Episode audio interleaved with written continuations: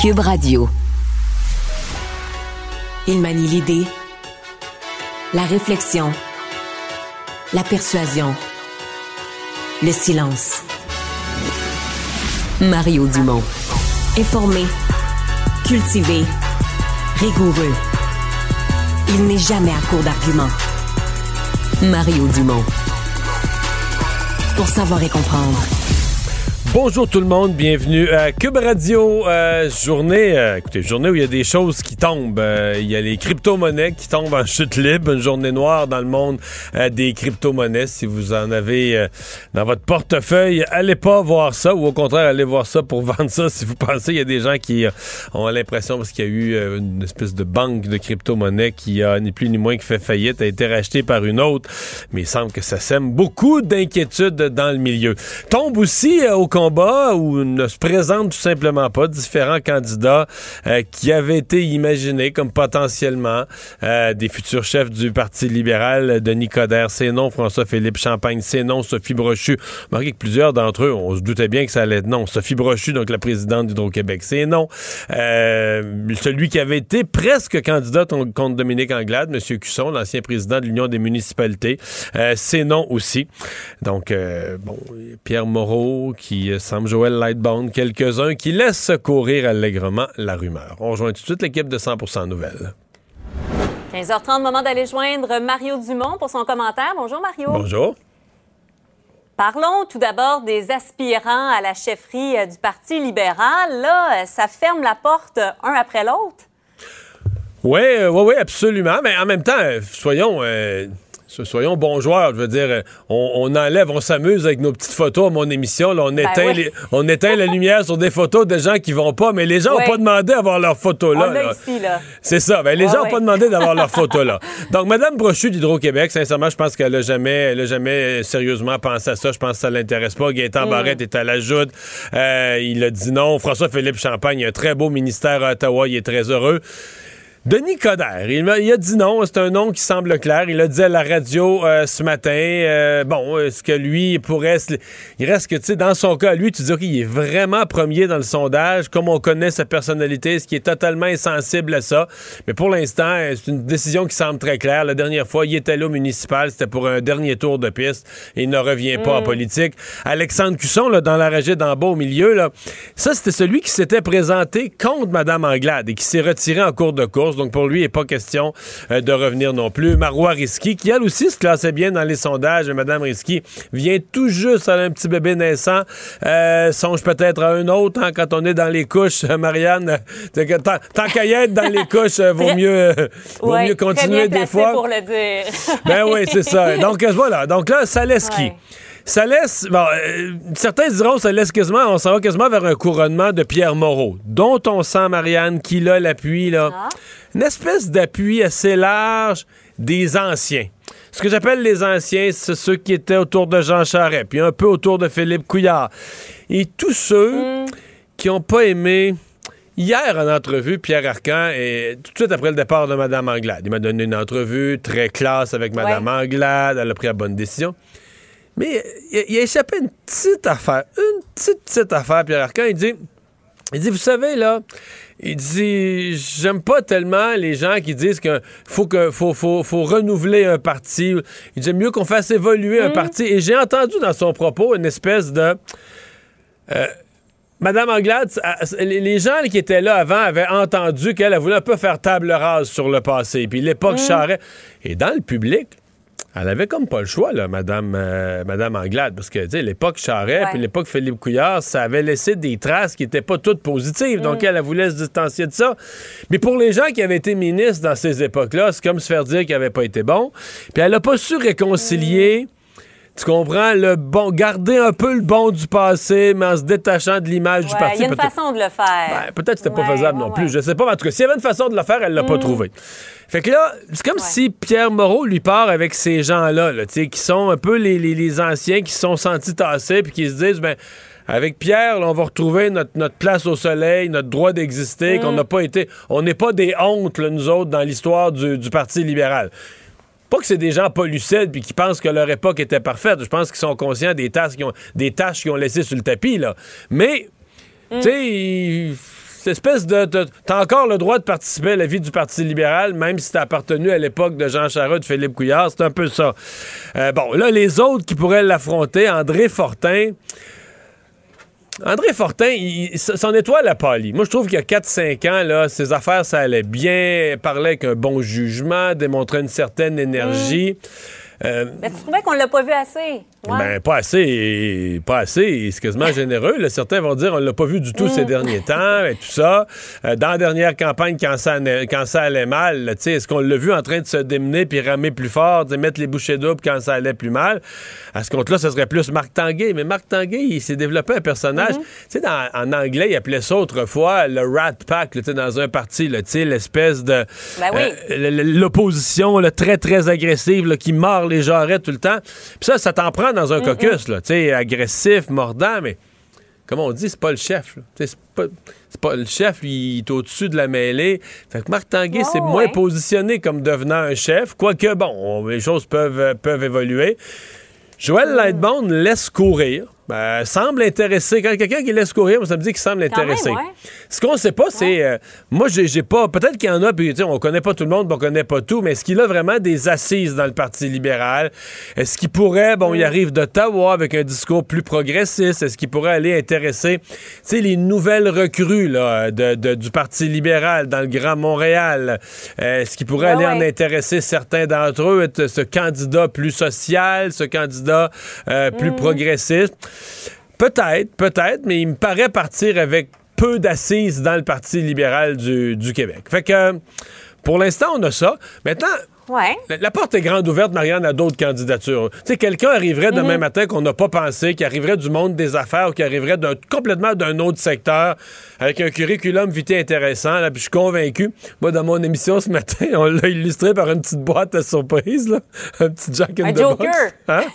Un petit Joker qui sort d'une boîte Comme de surprise. Joker qui sort. Ben oui. ben là, il y, a de la place. Tu sais, des fois, on le dit sans farce, mais cette fois-ci, je pense qu'il y a vraiment de la place pour ça. S'il y a des gens qui nous regardent et qui sont euh, un bon CV, je serais prêt à servir le Québec.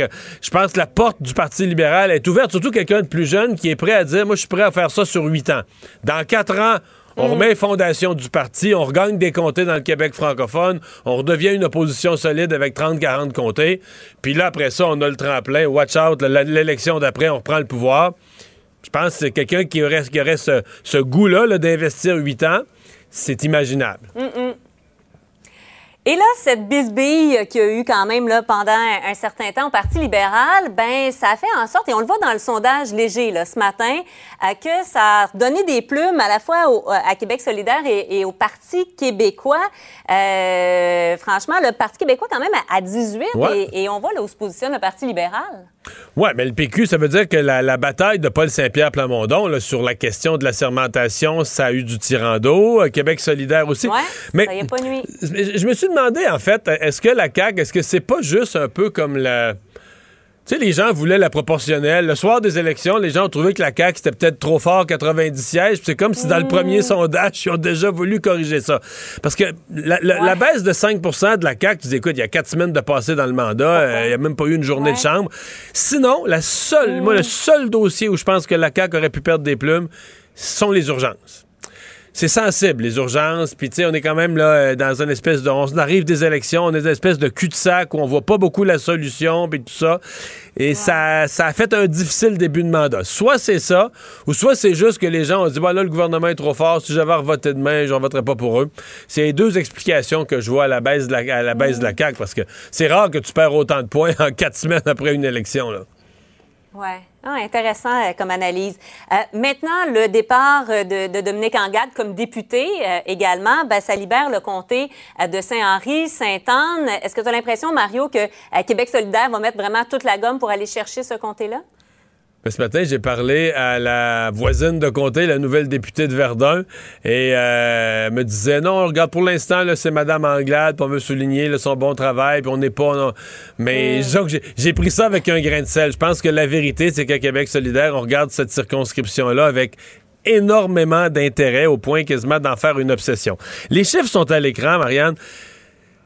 Euh, Mme Anglade avait quand même gagné par une bonne marge. À un certain point, on pensait qu'avec Solidaire, elle allait gagner. L'écart est quelque chose comme 2000, euh, quoi, 2000 votes plus. Donc, l'écart était quand même euh, beaucoup plus. Tu sais, ça n'a pas fini à 500 votes près. Ça a fini à 2000 mm. Donc, il y a du chemin à faire. Même dans une élection partielle pour Québec solidaire, aller combler cette marge-là, c'est pas fait. Sauf que l'enjeu est tellement gros pour eux. Parce que s'ils gagnaient un comté de plus, ils seraient 12 à l'Assemblée nationale. Donc, ce qui veut dire que toutes les ententes dont on parle pour obtenir une reconnaissance, le Québec solidaire n'a plus besoin de mm-hmm. négocier. Personne n'a plus besoin de demander de permission à personne. Ils sont un groupe parlementaire reconnu au sens du règlement de l'Assemblée nationale. Je comprends bien qu'ils veulent ça. C'est certain qu'à Québec solidaire, euh, même s'ils le disent pas, là, même s'ils veulent pas nous le dire depuis 24 heures, ils ont reparlé à leur candidat, M. Clich-Rivard. Ils ont demandé, es-tu prêt à refaire le saut? D'après moi, euh, d'ici une semaine, ils vont déjà avoir une, une stratégie de pré-campagne puis de, de campagne pour voir comment, au cours des prochains mois, même avant que ce soit officiellement déclenché, comment travailler le terrain, etc. Euh, voir les secteurs, ils vont regarder le comté secteur par secteur parce qu'il y a des coins du comté où on a été plus faible, comment on pourrait renforcer ça. L'enjeu est mm, tellement mm, mm. gros pour eux, là, ils vont, ils vont y mettre le paquet, euh, attachez votre truc. Là. Et, on se posait la question, qui va se présenter pour le Parti conservateur? Est-ce que Éric Duhem lui-même va se présenter? Est-ce que ce sera une Casabonne qu'on avait vu à l'autre partiel? Ben, c'est parce qu'Éric Duhem avait laissé entendre qu'il pourrait se présenter dans une euh, partielle, tu sais, euh, s'il y en avait occasion, ouais. mais là... Je veux dire, c'était un peu une espèce de petit plateau Mont-Royal secondaire euh, mm. bilingue. Euh. je veux dire, moi, s'il me posait la question, je recommanderais pas d'aller se mettre le nez là. je veux dire, tu sais, aller se présenter, je sais pas combien le Parti conservateur a fait dans ce comté-là, mais ça doit être assez faible, à mon avis. Ça doit être le genre de comté où ils ont fini quatrième ou cinquième. C'est pas, euh, comme on dit, il est pas dans sa, il est pas dans sa talle. Cinquième qu'on me dit euh, à l'oreille. Tu vois. Euh, Mario, rapidement, il nous reste vraiment très peu de temps. Euh, on va écouter évidemment ces, élections de mi-mandat ce soir. Grosse soirée électorale, émission spéciale d'ailleurs sur nos ondes à partir de, 19h.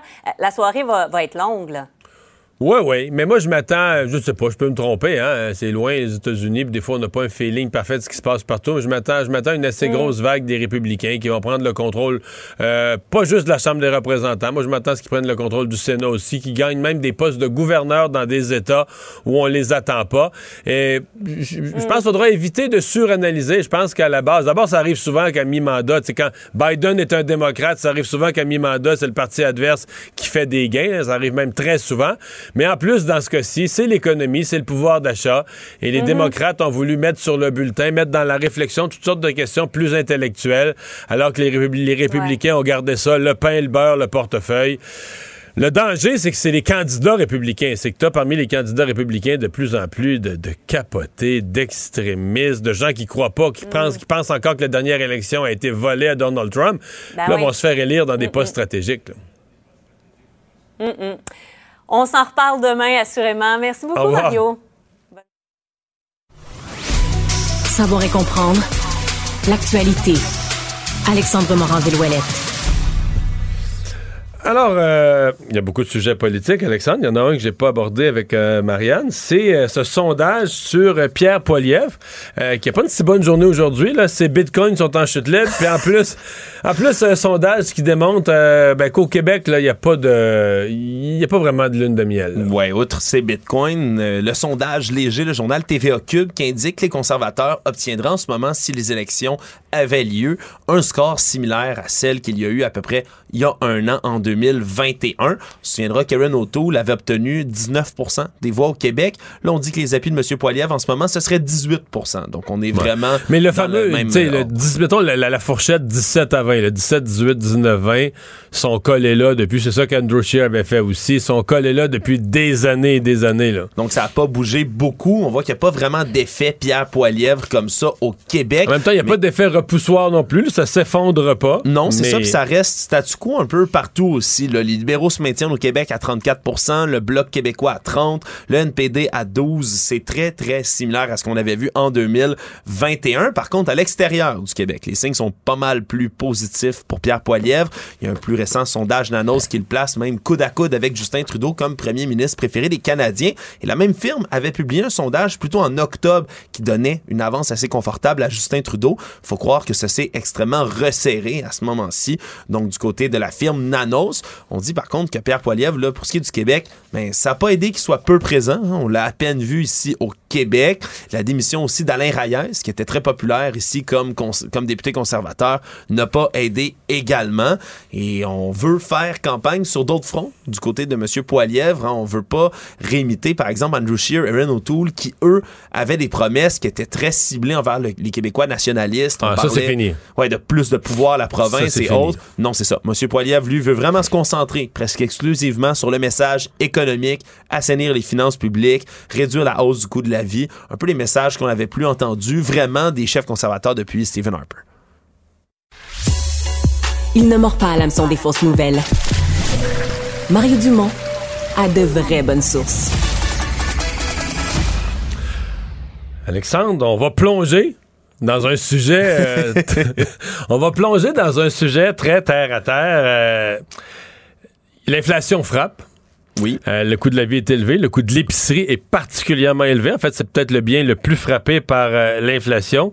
Il y a des gens qui euh, sont prêts à des sacrifices et des efforts pour se nourrir à bon marché. Ouais, puis on a des collègues du journal qui ont constaté qu'une pratique qui s'observe quand même depuis quelques années, là, celle qu'on appelle le dumpster diving, qui euh, consiste à aller chercher de la nourriture qui est jetée derrière les supermarchés, les boulangeries, les épiceries. Si on traduit de l'anglais, ça serait comme plonger dans un bac à vidange. Ouais, le déchetarisme. Le, le déchetarisme, c'est le, mot français. exact qu'on utilise pour définir cette pratique. Qui vient de déchets. Voilà, parce que ben il y a des produits qui viennent, puis je sais que tu es un adepte aussi, Mario, là, de la la date d'expiration sur les produits est variable chez toi, tu m'en as mhm. déjà parlé. Ben Mais c'est la même chose pour les épiceries, sauf qu'eux doivent le jeter immédiatement. Il y a des gens qui décident de récupérer ça, à la fois pour ben, par souci écologique, récupération, mais aussi pour réduire leur facture d'épicerie.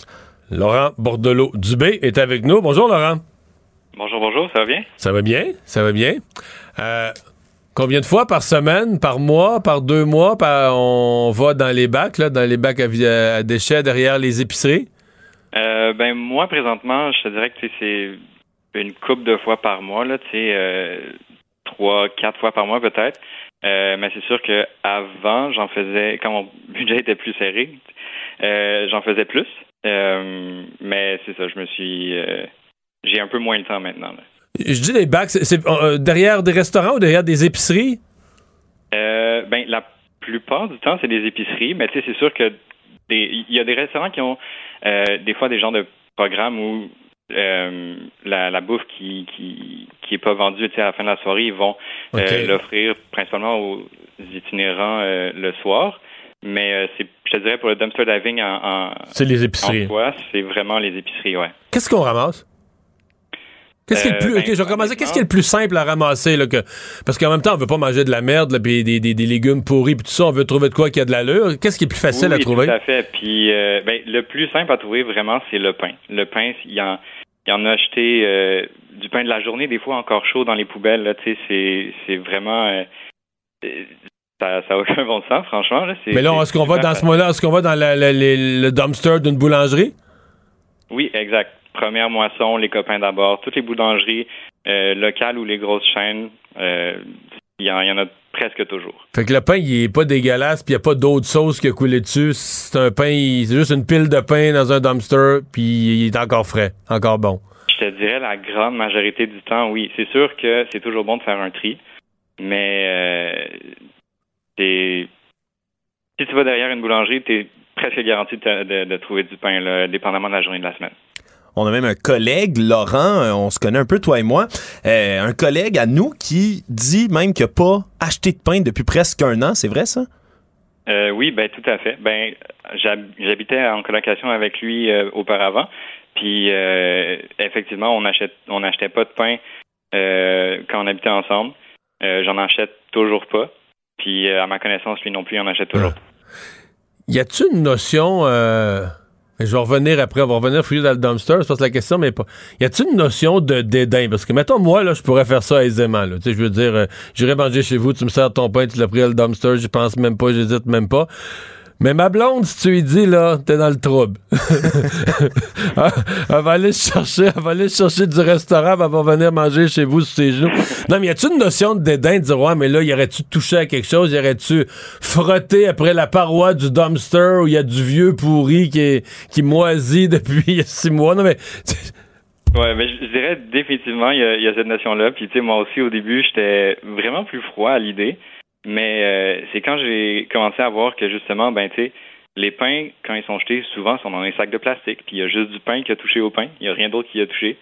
Euh, puis euh, tu sais, des fois j'ai euh, on a trouvé des, des en arrière d'un pharmaprix, si je me souviens bien, on a trouvé des tourtières de Saint-Hubert toutes emballées, tu sais, à l'intérieur du plastique, à l'intérieur de la boîte. Fait il n'y a aucune chance de contamination ou quoi que ce soit. C'est juste que la date était expirée d'une journée. Euh, ça, c'est bon. une tourtière expirée d'une journée, c'est plus que bon. Il n'y a aucun problème avec ça. Ben, c'est ça, là, tu sais, c'est bien correct. Puis il y en avait une dizaine euh, facile dans la poubelle. OK. Bon, euh, donc là, on a passé pour le pain, c'est plus facile. Dans les légumes ou fruits, là, fruits et légumes, dans le frais comme ça, est-ce qu'il y, a du bon stock à trouver? Euh, pour les fruits et légumes, il faut vraiment être plus critique, puis il faut vraiment faire un, un meilleur tri, là, ça c'est sûr et certain. Mais c'est encore une fois possible d'en trouver, d'en trouver en bonne quantité aussi. Il euh, faut juste faire plus attention. Puis des fois, euh, je pense aux avocats par exemple, tu t'en ramènes, puis ben tu les ouvres, puis tu vois qu'ils sont plus bons, tu les rejettes chez toi. Là, fait que ça c'est euh, un peu poche des fois, mais il, y, a, quand même moyen de d'en trouver relativement facilement. Il faut juste savoir quel endroit jette à quel jour, puis là tu peux faire tu peux faire le tri rendu là. OK, parce que faut connaître son supermarché. Ils font, ils font euh, différents jours de la semaine l'espèce de grand ménage où à un moment donné, ils, repartent à zéro. Donc là, ils vont jeter, c'est là qu'ils vont acheter du bon stock. Oui, c'est ça, exactement. Exactement. Puis tu sais, euh, avec, euh, avec mes colocs, avant, justement, on se faisait comme une espèce de, de route là, où on savait que le vendredi, samedi, dans ces coins-là, il y en avait plusieurs dans un dans le même coin qui, qui se débarrassaient de la nourriture. Puis c'était ben, c'était le moment. C'était le moment as-tu, déjà, euh, as-tu déjà calculé combien euh, t'économisais? Parce que bon, je suppose qu'il faut faire l'épicerie quand même, là, on trouve pas de tout, mais combien, euh, mettons, par semaine t'économisais, en pourcentage de, de, ce que tu payes? Hein? et quand j'en faisais vraiment plus souvent, je te dirais, je coupais ma, ma facture d'épicerie en deux, carrément. Ah, à chaque mois, c'était... c'est ça. ça me prenait ça me prenait deux fois plus longtemps à aller euh, retourner à l'épicerie. OK. Donc là, euh, continue. Donc là, fruits, légumes, pain, qu'est-ce qu'on peut trouver d'autre? Euh, honnêtement, un peu de tout. J'ai parlé des tourtières tantôt. C'est sûr que pour la viande, c'est. Moi, j'étais beaucoup plus prudent avec ça parce qu'il y, y, a des risques d'intoxication. Et là, tu sais pas, est-ce qu'elle a été gardée, est-ce que la chaîne de froid a été respectée, fait combien de temps qu'elle a acheté? Je serais plus inquiet pour de la viande, encore pire du poisson, là. Oui, oui, non, c'est ça.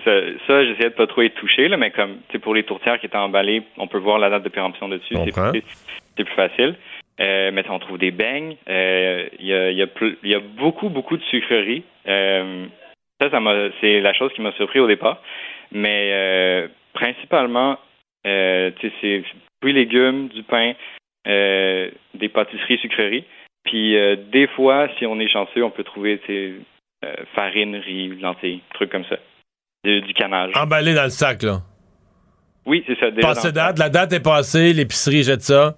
Euh, oui, puis, mais des fois aussi, c'est juste que, euh, je pense à un sac de lentilles que j'avais ramassé une fois, il y avait un trou dans le sac. Fait que, ils pouvaient pas vendre ça. Mais la date de péremption était encore bonne. Ils l'ont jeté. OK. Est-ce que est-ce qu'il y a une file des fois? Est-ce que vous êtes de façon, façon amusante? Est-ce que, non, est-ce, est-ce que vous êtes toujours tout seul euh, avec une lumière de rue puis ton sel comme lumière? Ou est-ce que des fois il y, a du monde là, quand les gens savent tel soir euh, une épicerie en a acheté beaucoup? Est-ce que des fois il y, a carrément euh, affluence? ben, je te dirais que ça m'est jamais arrivé de rencontrer de rencontrer quelqu'un pendant que moi j'en faisais, mais j'ai ça, peut arriver de remarquer que ah, il y a quelqu'un qui est passé avant nous. Mais est-ce que, je, je, je suis dans les questions de base, là, mais parce qu'il faut rentrer dans, dans, le dumpster d'une certaine manière, ou faut se pencher dedans, ou faut. Euh, ben, mettons que les plus courageux peuvent le faire. Euh, mais moi, je, je restais un peu plus en surface parce que, euh, ben, veux, veux pas, j'ai, j'ai quand même euh, une grosse aversion envers la, la, la saleté. Ça peut paraître contradictoire, mais euh, J'aime, tu personnellement. tu veux pas avoir de la banane pourrie, c'est souliers pour t'en retourner chez vous, là. C'est ça, exact, exact. non, je vois le genre un peu, je comprends. Mais dans le fond, sans, sans rentrer dedans en surface, tu pouvais, tu trouvais ce que tu trouvais, là. Oui, tout à fait. J'imagine que ça devient assez apparent aussi. Là. Tantôt, tu parlais de l'emballage des pains, Laurent ça devient apparent encore plus, le suremballage, puis à quel point on emballe, on emballe, on réemballe nos produits à l'épicerie. J'imagine que c'est un constat qui se fait rapidement. Là, moi, si je ramasse ça dans le dumpster, je trouverais que c'est jamais assez emballé quand même. je peux comprendre. ça peut être un constat que tu fais quand même, euh, Laurent? Euh, mais ouais, ben quand même, euh, c'est, je te dirais que c'est excessivement rare les, les, les items qui sont jetés pas emballés. même que ça m'est arrivé peut-être une fois de voir euh, des euh, des morceaux de chocolat puis des, sucreries euh, jetés directement dans la poubelle hors de leur emballage. Euh, mais à, part ça, d'habitude, c'est soit mis dans un, un genre de sac poubelle transparent, tu sais, je pense au pain en ce moment, mais qu'il y a juste eu du pain dans ce sac poubelle-là. Fait que oui, c'est. Toi, t'arrives là avec ton sac, ton sac d'épicerie, ton sac réutilisable? Euh, nous, on passait avec des sacs à dos puis des, des sacs plastiques d'extra pour, euh, pour sélectionner ce qu'on voulait, ouais. OK. Puis ramener ça à la maison, puis après ça, aller, aller à l'épicerie pour vrai pour compléter ce qui manque pour faire les recettes. C'est ça, exact. Puis, euh, une fois à la maison, on refaisait un autre tri juste pour être certain de ne pas avoir ramené quelque chose à varier par erreur. Est-ce que vous aviez peur des rats? Euh, non. euh, J'en ai jamais vu, mais non, on n'aurait pas eu peur euh, le cas avenant. OK. Parce que ça. Il pourrait, il pourrait être des compétiteurs dans un cas extrême. Là, ils auraient pu compétitionner, oui. mais tu si je, si je dois compétitionner avec un rat, je vais lui laisser la nourriture qu'il veut, c'est correct. OK, OK, OK. euh, est-ce qu'il y a une, euh, comment dire, euh, parce que là, tu, nous racontes ça, il n'y a, pas de honte, euh, tu, quoi, on voit ça comment, c'est à la fois un geste positif pour l'environnement, pour l'économie. Est-ce qu'il y a des gens, mais quoi, mettons, à qui tu, rencontres, tu raconterais pas ça, ou un, soir, un soir de flirt, là, une nouvelle fille ou un nouveau gars, c'est pas de mes affaires, mais je veux dire, est-ce que, ça se raconte, ah, moi, je fais la moitié de mon épicerie d'un dumpster? ben, tu sais, c'est sûr que faut évaluer la personne avec qui t'es. Euh, une première date, je pense pas que je le dirais. Là. Faut être plus à euh, l'aise un peu, là. euh, mais tu sais, euh, oui, c'est sûr que ça peut être ça peut être un enjeu, la, la, la gêne puis le jugement des, des autres gens. Par, par exemple, je me rappelle l'avoir rencontré à mon père, puis tu sais, sa première réaction assez viscérale, tu sais, c'était ben voyons donc, tu manges dans les poubelles, toi. euh, tu sais, il, il m'a offert de me donner de l'argent alors que c'était pas du tout ça l'enjeu. Euh, donc oui, tu sais, c'est, ça peut être un, enjeu, mais moi, ça me, c'est, écoute, si les autres veulent me juger là-dessus, ben qu'ils le fassent. Ça me change rien pour moi. Je trouve que c'est absurde la quantité de bouffe qu'on, qu'on jette qui est. C'est incroyable. T'as raison là-dessus, c'est fou. Euh, je préfère, euh, je préfère faire quelque chose que je considère ultimement c'est positif puis de recevoir le jugement des, des, autres que de m'empêcher de faire quelque chose que, que je crois qui est bien. Je vais te réconcilier. Mais moi, je viens de la ferme. Fait que dis-toi que quand tu ramasses un pain, là, les fermiers qui ont moissonné le blé, etc., ils seraient bien contents de savoir que tu vas chercher le pain dans le dumpster plutôt que de penser qu'ils s'en vont carrément au dépotoir. Ils considéraient que leur labeur et leur dur travail a été ainsi mieux récompensé. Ben oui, j'avais même pas pensé à ça, tu vois, mais c'est fantastique ça aussi. Bon. Hey, euh, merci de nous avoir parlé. Bonne chance pour la suite. Merci d'avoir reçu à, votre émission. Au revoir. Alors, Laurent, Montréalais, adepte du déchetarisme ou du dumpster diving. Donc, on va euh, réduire sa facture d'épicerie en allant derrière les épiceries, euh, voir ce qu'ils auraient jeté encore de bon. Économie, finance, affaires, entrepreneuriat. Francis Gosselin. Bonjour Francis. Salut Mario, comment vas-tu? Ça va très bien. Ça, c'est tout un sujet économique, le déchétarisme. les gens qui vont faire leur épicerie, euh, vont compléter leur épicerie dans les bacs de vidange derrière les, derrière les supermarchés. Ça a l'air qu'il y a plein de bons encore.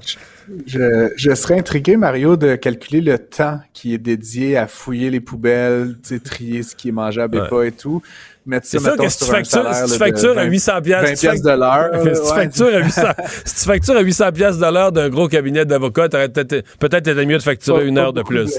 pas beaucoup de gens sur la gauchetière qui pratiquent ce, métier-là. Ah, OK, OK. Euh, tu veux me parler de Léger, Jean-Marc Léger, qui fait une acquisition à New York. on dit que c'est une première canadienne, là. Euh, ben c'est, la première acquisition américaine que fait Léger. Puis tu sais, Léger aujourd'hui, c'est oui, c'est Jean-Marc qu'on, connaît bien, mais mais c'est, une grande, en fait, une moyenne grande entreprise dans le domaine de la recherche, euh, recherche notamment politique, recherche de marché, etc. Donc Jean-Marc est très connu, mais ça reste une entreprise de 600 personnes. La, la politique, ouais, la politique, il nous rappelle souvent que c'est 1% euh, de ses revenus puis 99% de ses critiques. c'est fort, c'est ça, exactement. Et, et, de sa visibilité, probablement. Ah, il y a ça, par exemple. C'est un bon point, ça. C'est ça. Mais euh, tout ça pour dire, donc, ils ont fait l'acquisition.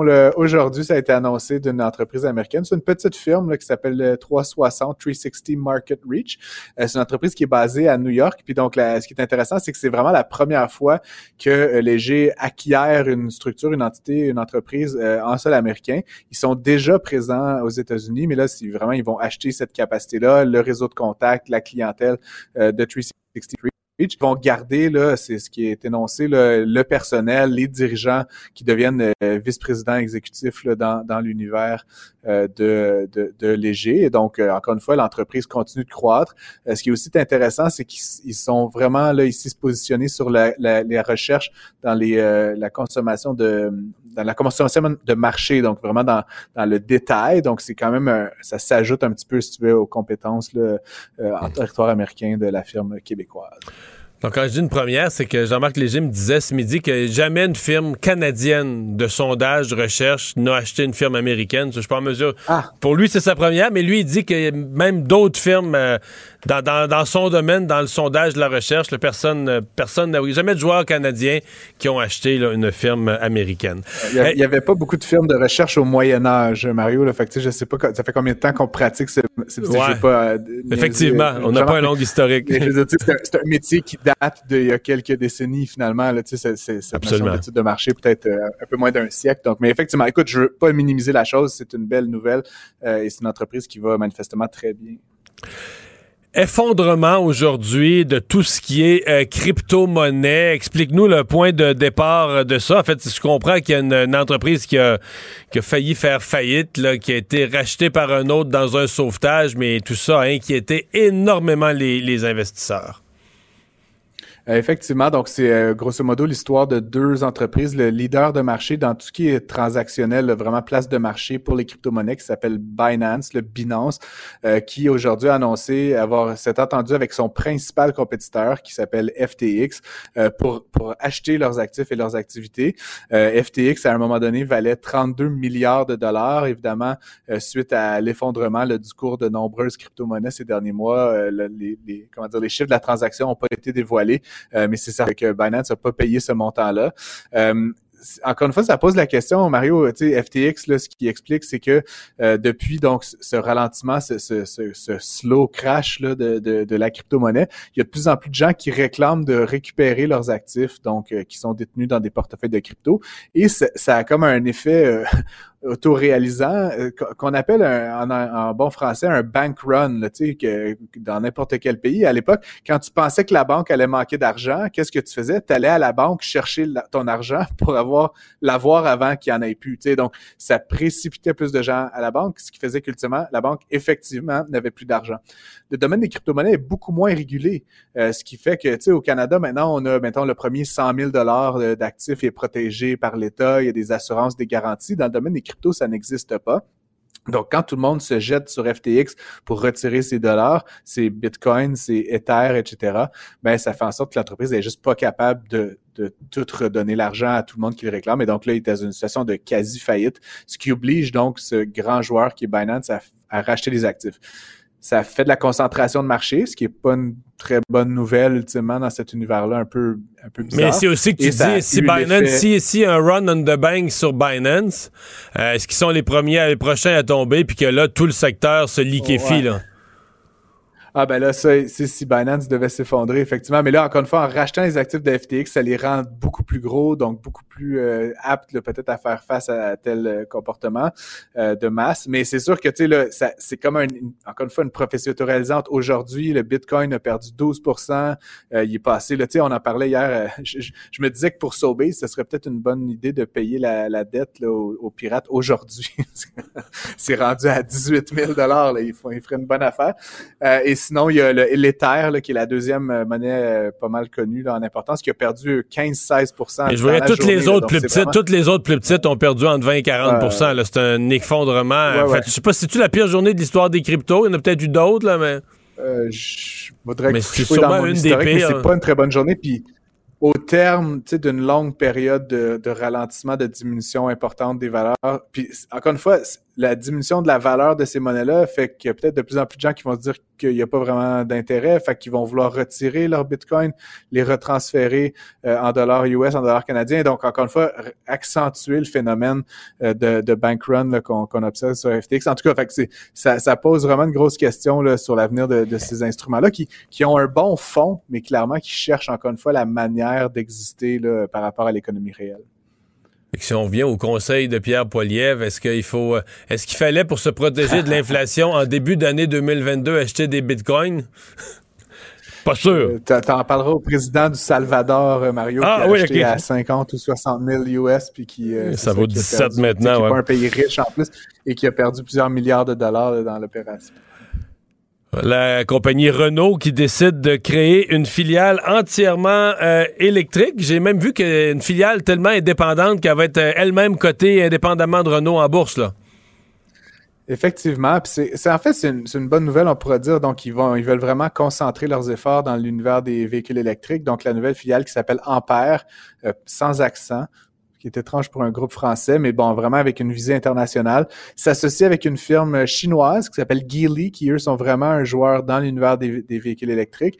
Euh, donc, ils vont créer cette nouvelle structure-là qui va concentrer tous leurs efforts en électricité, en, véhicules électriques. Et comme tu disais, ils veulent vraiment inscrire cette société-là distinctement euh, de Renault euh, en bourse. Ça va certainement faciliter la levée de fonds, parce qu'en ce moment, plusieurs se posent la question de la transition de Renault entre un modèle de véhicule à combustion à un modèle électrique, alors que là, ce nouveau acteur pur de l'univers V, ben, ils vont être capables de lever des fonds probablement euh, beaucoup plus facilement ce qui m'intrigue un petit peu, Mario, là-dedans, c'est que je ne sais pas si tu as un peu suivi l'affaire, mais, Renault, depuis quelques années, euh, change d'idée souvent. Puis euh, que ce soit dans leur, euh, leur écurie de Formule 1 qui est devenue Alpine, puis là, leur véhicule électrique qui s'appelle Ampère, puis ils ont une branche de financement qui s'appelle Mobilize. Puis c'est comme une espèce de fragmentation très bizarre de la marque, alors que tu vois dans l'autre direction. Beaucoup d'organisations qui cherchent à regrouper plus d'activités dans, dans une ombrelle.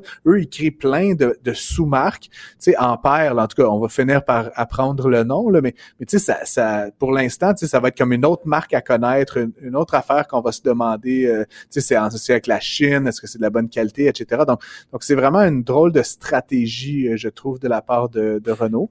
Mais je connais euh, pas, je, Renault, Renault sont plus ici, on les connaît moins, mais est-ce qu'ils sont déjà en Europe parce qu'ils ont déjà quelques modèles électriques. Est-ce qu'ils sont en retard dans l'électrique ou ils sont à la page avec les autres euh, Ils sont en retard, mais ils ont des modèles. Ils ont euh, des petits modèles. Euh, ils ont commencé à en fabriquer. Je pense qu'ils ont de la difficulté, encore une fois, à faire cette transition-là parce que les usines, parce que les syndicats, parce que leurs équipes de R&D, même souvent, qui sont pas nécessairement volontaires, compétentes, intéressées à, changer de technologie. et comme, tu sais, les exemples, évidemment, qu'on voit, que ce soit des, des entreprises comme Tesla, mais d'autres comme Rivian euh, et même euh, Volvo a fait un peu le même move avec une entreprise qui s'appelle Polestar, que tu connais peut-être. Vraiment, ils ont créé une autre entreprise complètement séparée pour l'électrification d'une de, certaine gamme de modèles. Je sais pas, je sais pas à qui elle appartient, mais il y a une belle Polestar à TVA, toujours branchée à côté de la porte quand je rentre. Mais je sais pas, je sais même pas à qui elle appartient dans le building. J'ai euh, j'ai mis mon nom dans le chapeau, Mario, pour en avoir une aussi, mais peut-être qu'en 2024, je te montrerai la mienne. ah ouais, tu voudrais ça de Polestar? Ça a l'air que c'est bien bon, c'est ah, bien beau en tout cas. C'est une super voiture. Ouais, Ah, je pense. En tout cas, je veux pas faire de pub, mais c'est une belle voiture. Puis d'ailleurs, si jamais ça t'intéresse, je, je connais très bien la directrice euh, marketing canadienne de Polestar. Fait que je pourrais, on pourrait l'inviter en nom d'un de ces quatre. Je retiens ça. Hey, merci Francis, à demain. Bonne Bye. journée. J'accepte avec, euh, avec fierté la direction, les commandes. Non, non, pas les commandes. Votre maison, c'est un espace où vous pouvez être vous-même. J'accepte d'être l'entraîneur-chef des Orignaux Atomes 2B de l'école. Mon amour, moins fort, la petite dame. Ah, excuse, excuse. Tu parles à qui? Elle mérite d'être bien protégée. Et vous méritez d'être bien accompagné. Trouvez la protection la mieux adaptée à votre maison avec Desjardins Assurance et obtenez une soumission en quelques clics sur desjardins.com. Protégez vos dépôts, c'est notre but. La SADC protège vos dépôts dans les institutions fédérales, comme les banques. L'AMF les protège dans les institutions provinciales, comme les caisses. Oh, quel arrêt! Découvrez ce qui est protégé à vos dépôts sont protégés.ca. Casse-tête, devinette, mots croisés. Mario Dumont a la solution à tout. Alors, Alex, euh, ces jours d'élection aux États-Unis, est-ce que ça se déroule bien? Parce que c'est important que tout le monde reconnaisse la validité du résultat après. Ouais, ça, disons que c'est l'enjeu euh, du jour et de la. ben, depuis la dernière élection, disons-le. Il y a plusieurs candidats républicains qui moussent leur candidature aujourd'hui, qui continuent à vouloir faire sortir le vote, alors que du côté démocrate, on est beaucoup plus sobre. On va être beaucoup dans l'appel à juste aller voter, aller voter, aller voter. Il y a quelqu'un qui continue de son réseau social à appeler déjà à la fraude avant même que les résultats soient complètement comptés. Donald Trump, l'ex-président, qui Mais est... c'est ça, si les républicains gagnent, là, il va être confiant qu'il n'y a pas eu de fraude. Ouais, ben, en- encore là, on pourrait être surpris. Mais lui et certains candidats, candidates qui le supportent vont aujourd'hui, là, ont déjà fait toutes sortes d'allégations comme quoi les machines ne fonctionneraient pas. Aujourd'hui, le Donald Trump qui disait, en Arizona, il y a des machines qui ne fonctionnent pas pour voter, mais presque uniquement dans les, dans les zones qui sont très conservatifs, très républicaines. Qu'est-ce qui arrive? Pourquoi ça se fait? Comment ça se fait que les républicains ne peuvent pas voter comme ça? Le peuple ne va pas se, accepter tout ça de manière tranquille. Donc vraiment, on a toutes sortes de réactions comme ça. Il y a Carrie Lake, qui est une candidate, elle aussi républicaine, extrêmement controversée, qui flirte avec toutes sortes de théories du complot, qui elle a dit, moi j'ai dû me rendre ici jusqu'à Phoenix pour voter dans une zone qui est très très euh, pas conservatrice, mais très libérale, très démocrate, parce que c'est le seul moyen d'avoir des machines qui fonctionnent. C'est ça qu'elle disait. Mais évidemment, il n'y a pas de preuve du tout comme quoi les machines ne fonctionneraient pas dans les endroits qui sont très républicains. Donc vraiment, c'est déjà des allégations comme ça Mais de fraude qui sont lancées en l'air ouais. avant même qu'on ait les résultats, Mario, qui vont être ce soir, c'est- qui vont sortir. C'est quand même là-dessus notre système électoral, là. L'uniformité, le fait que dans tous les comtés, tu votes de la même manière. Moi, ça me fait capoter aux États-Unis. Toutes des machines, tous des systèmes de vote différents. Je comprends l'autonomie des États. Donc, c'est l'État qui organise le vote. Là. Même pour les présidentielles, c'est l'État qui organise le décompte des votes. Fait que t'as 50 États, 50 façons différentes de voter, de compiler les votes. Je trouve ça... euh, C'est hallucinant à regarder, surtout que la montée de la violence, la rhétorique religieuse. Hier encore, on avait à l'émission un professeur américain qui s'en inquiétait de ce discours religieux violent qui anime bien des personnes qui vont voter cette année aux élections. Mais on a aussi, outre les candidats complotistes, outre tout ça, il y en a des gens, ni plus ni moins, qui se sont organisés pour aller eux-mêmes vérifier les bureaux de vote, ce qui est, ce qui est illégal. là. Tu peux pas rentrer comme ça, puis venir, ah, moi, je vais aller surveiller tout le monde, qu'est-ce qui se passe, les activités qui En sont fait, en place. théoriquement, chacun des partis, quand il y a des, des, des, des comptages des votes le soir, là, Il y a des scrutateurs. oui, puis chaque parti a des représentants. là. Chaque parti a des témoins, les républicains, les démocrates, pour euh, assister, là, euh, veut dire être témoin du dépouillement du vote. Il y a des gens qui font pas confiance, Mario, Ben non, qui décident de prendre ça, a dans leurs mains. ça n'a jamais de fin. Le parti a un représentant, mais lui, euh, une fois, que- une fois que tu es complotiste, je veux dire, n'importe qui qui est là, qui est témoin, qui est payé. Tu sais, il était rendu à la dernière élection, que même les juges que Trump avait nommés Euh, il reste de son. non, il était plus fiable. Même les juges que Trump avait nommés, quand il disait qu'il n'y avait pas eu de fraude électorale, mais on disait que ces juges-là, ils avaient été, ils avaient été rachetés par le système puis étaient rendus corrompus. Fait que tu sais, tu gagnes jamais. T'as beau, euh, as beau discuter avec ces gens-là, tu, euh, tu prends jamais le dessus. Ben non, absolument pas. surtout, ça, peut nous affecter. Ici, c'est ce qu'il faut pas oublier. Ouais. L'autre question, c'est est-ce que Donald Trump, parce que là, euh, il a annoncé hier soir dans son, son rassemblement en Ohio qu'il allait tenir le 15, donc mardi prochain, dans une semaine jour pour jour, un grand rassemblement en Floride. Oui, à Mar-a-Lago, sa résidence. Et qu'à cette occasion-là, il y aurait une annonce, une grande annonce. Très grande annonce qu'il fera à Mar-a-Lago. Comme ça, ça fait déjà, là, depuis presque qu'il a été battu à la présidence, qu'il continue de flirter avec l'idée de revenir en 2024. Et c'est pas pour rien qu'on le voit annoncer comme ça, juste avant l'élection de mi-mandat, qu'il veut se relancer. C'est qu'il y a beaucoup de candidats qui sont annoncés qui évidemment, sont pro-Trump. C'est un terme maintenant qu'on peut utiliser presque un axe politique, d'être pro-Trump, d'adhérer à ce que lui faisait. Et il va pouvoir, comme ça, prendre le crédit pour tous les élus, s'il y en a, qui vont être euh, pro-Trump, qui vont avoir été élus dans les élections de mi-mandat. Il va pouvoir vraiment récolter les fruits. Là. Il va y en avoir. Oui, c'est presque certain. Il va pouvoir récolter donc le, le, le mérite, le bénéfice en disant, voyez, quand les gens me suivent, ils gagnent des élections comme ça, on a su triompher de toute cette fraude électorale.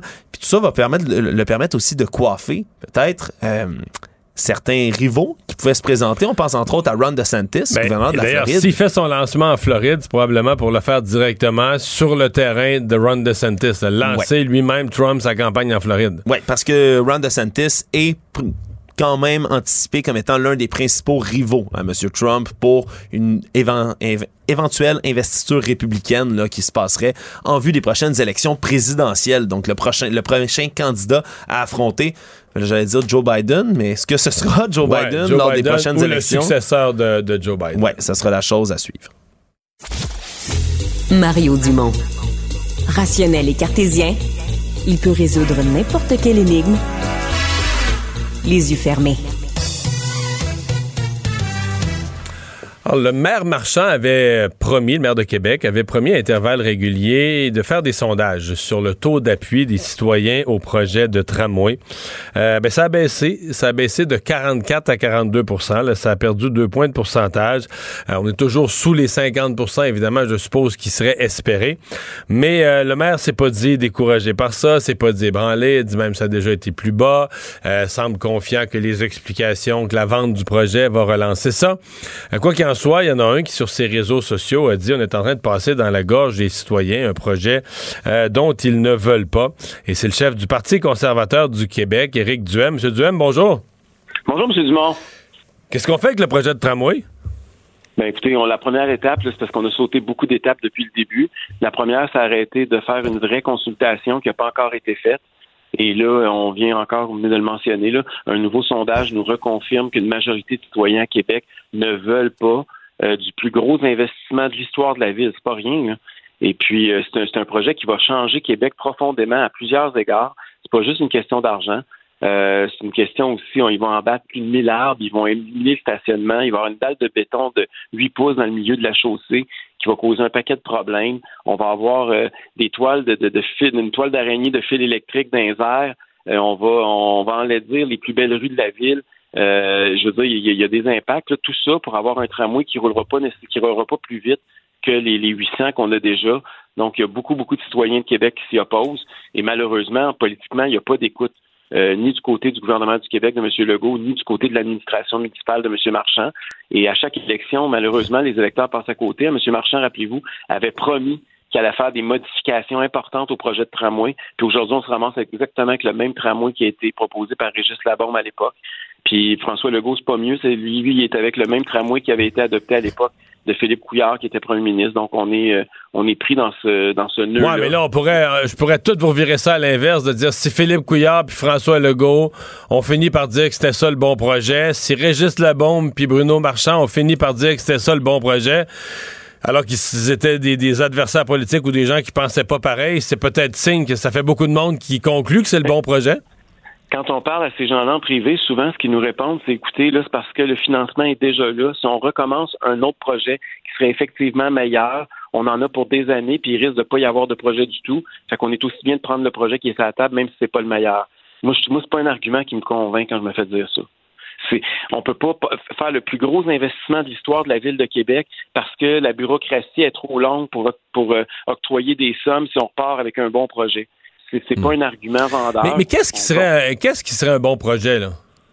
Ben écoutez, nous, euh, ce qu'on a proposé en attendant, c'est de mettre le transport en commun gratuit à Québec. Ça coûterait 1,7 du montant qu'on s'apprête à investir. mais là, pourquoi le transport en commun serait gratuit à Québec, puis pas à Montréal, puis pas à Sherbrooke? parce que parce qu'à à Québec, on est une grande ville qui n'a pas de, euh, de transport structurant parce que les gens de Québec payent pour euh, les infrastructures le structurantes à Montréal, notamment le métro, puis la grande les, projets du REM, puis etc. Mais c'est une drôle de réponse. On va leur donner les transports en commun, pas très bons, l'autobus, mais on va leur donner gratuit. Il y, a beaucoup de gens à Québec. Il y, a beaucoup de gens à Québec qui ont installé l'idée qu'il n'y a pas d'autres villes, par exemple au Canada, de ce grosseur-là, qui n'ont pas un vrai transport en commun. L'autobus, pour moi, c'est pas un vrai. Là. Mais mettons, mais, mais à ce moment-là, étudions d'autres moyens de transport où il va y avoir un intérêt. Les gens, là, pourquoi ils prennent pas le transport en commun? Il y a deux incitatifs qui pourraient les faire changer.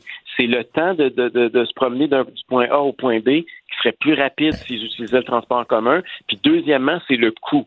Fait que nous autres, on se dit, si on n'est pas à avoir d'impact sur le temps, parce que malheureusement, le tramway n'aura pas d'impact sur le temps, mais ayons un impact sur le coût. Puis là, on le sait, on s'en va en récession économique.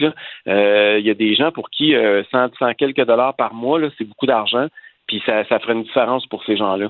Et euh, c'est une, mesure qui est très progressiste dans le sens où c'est les gens à plus faible revenu qui consacrent une part plus importante de leur de leur, leur argent au transport en commun je trouve que ce serait un bon compromis. Puis en même temps, j'en ai même parlé avec la mairesse de Montréal.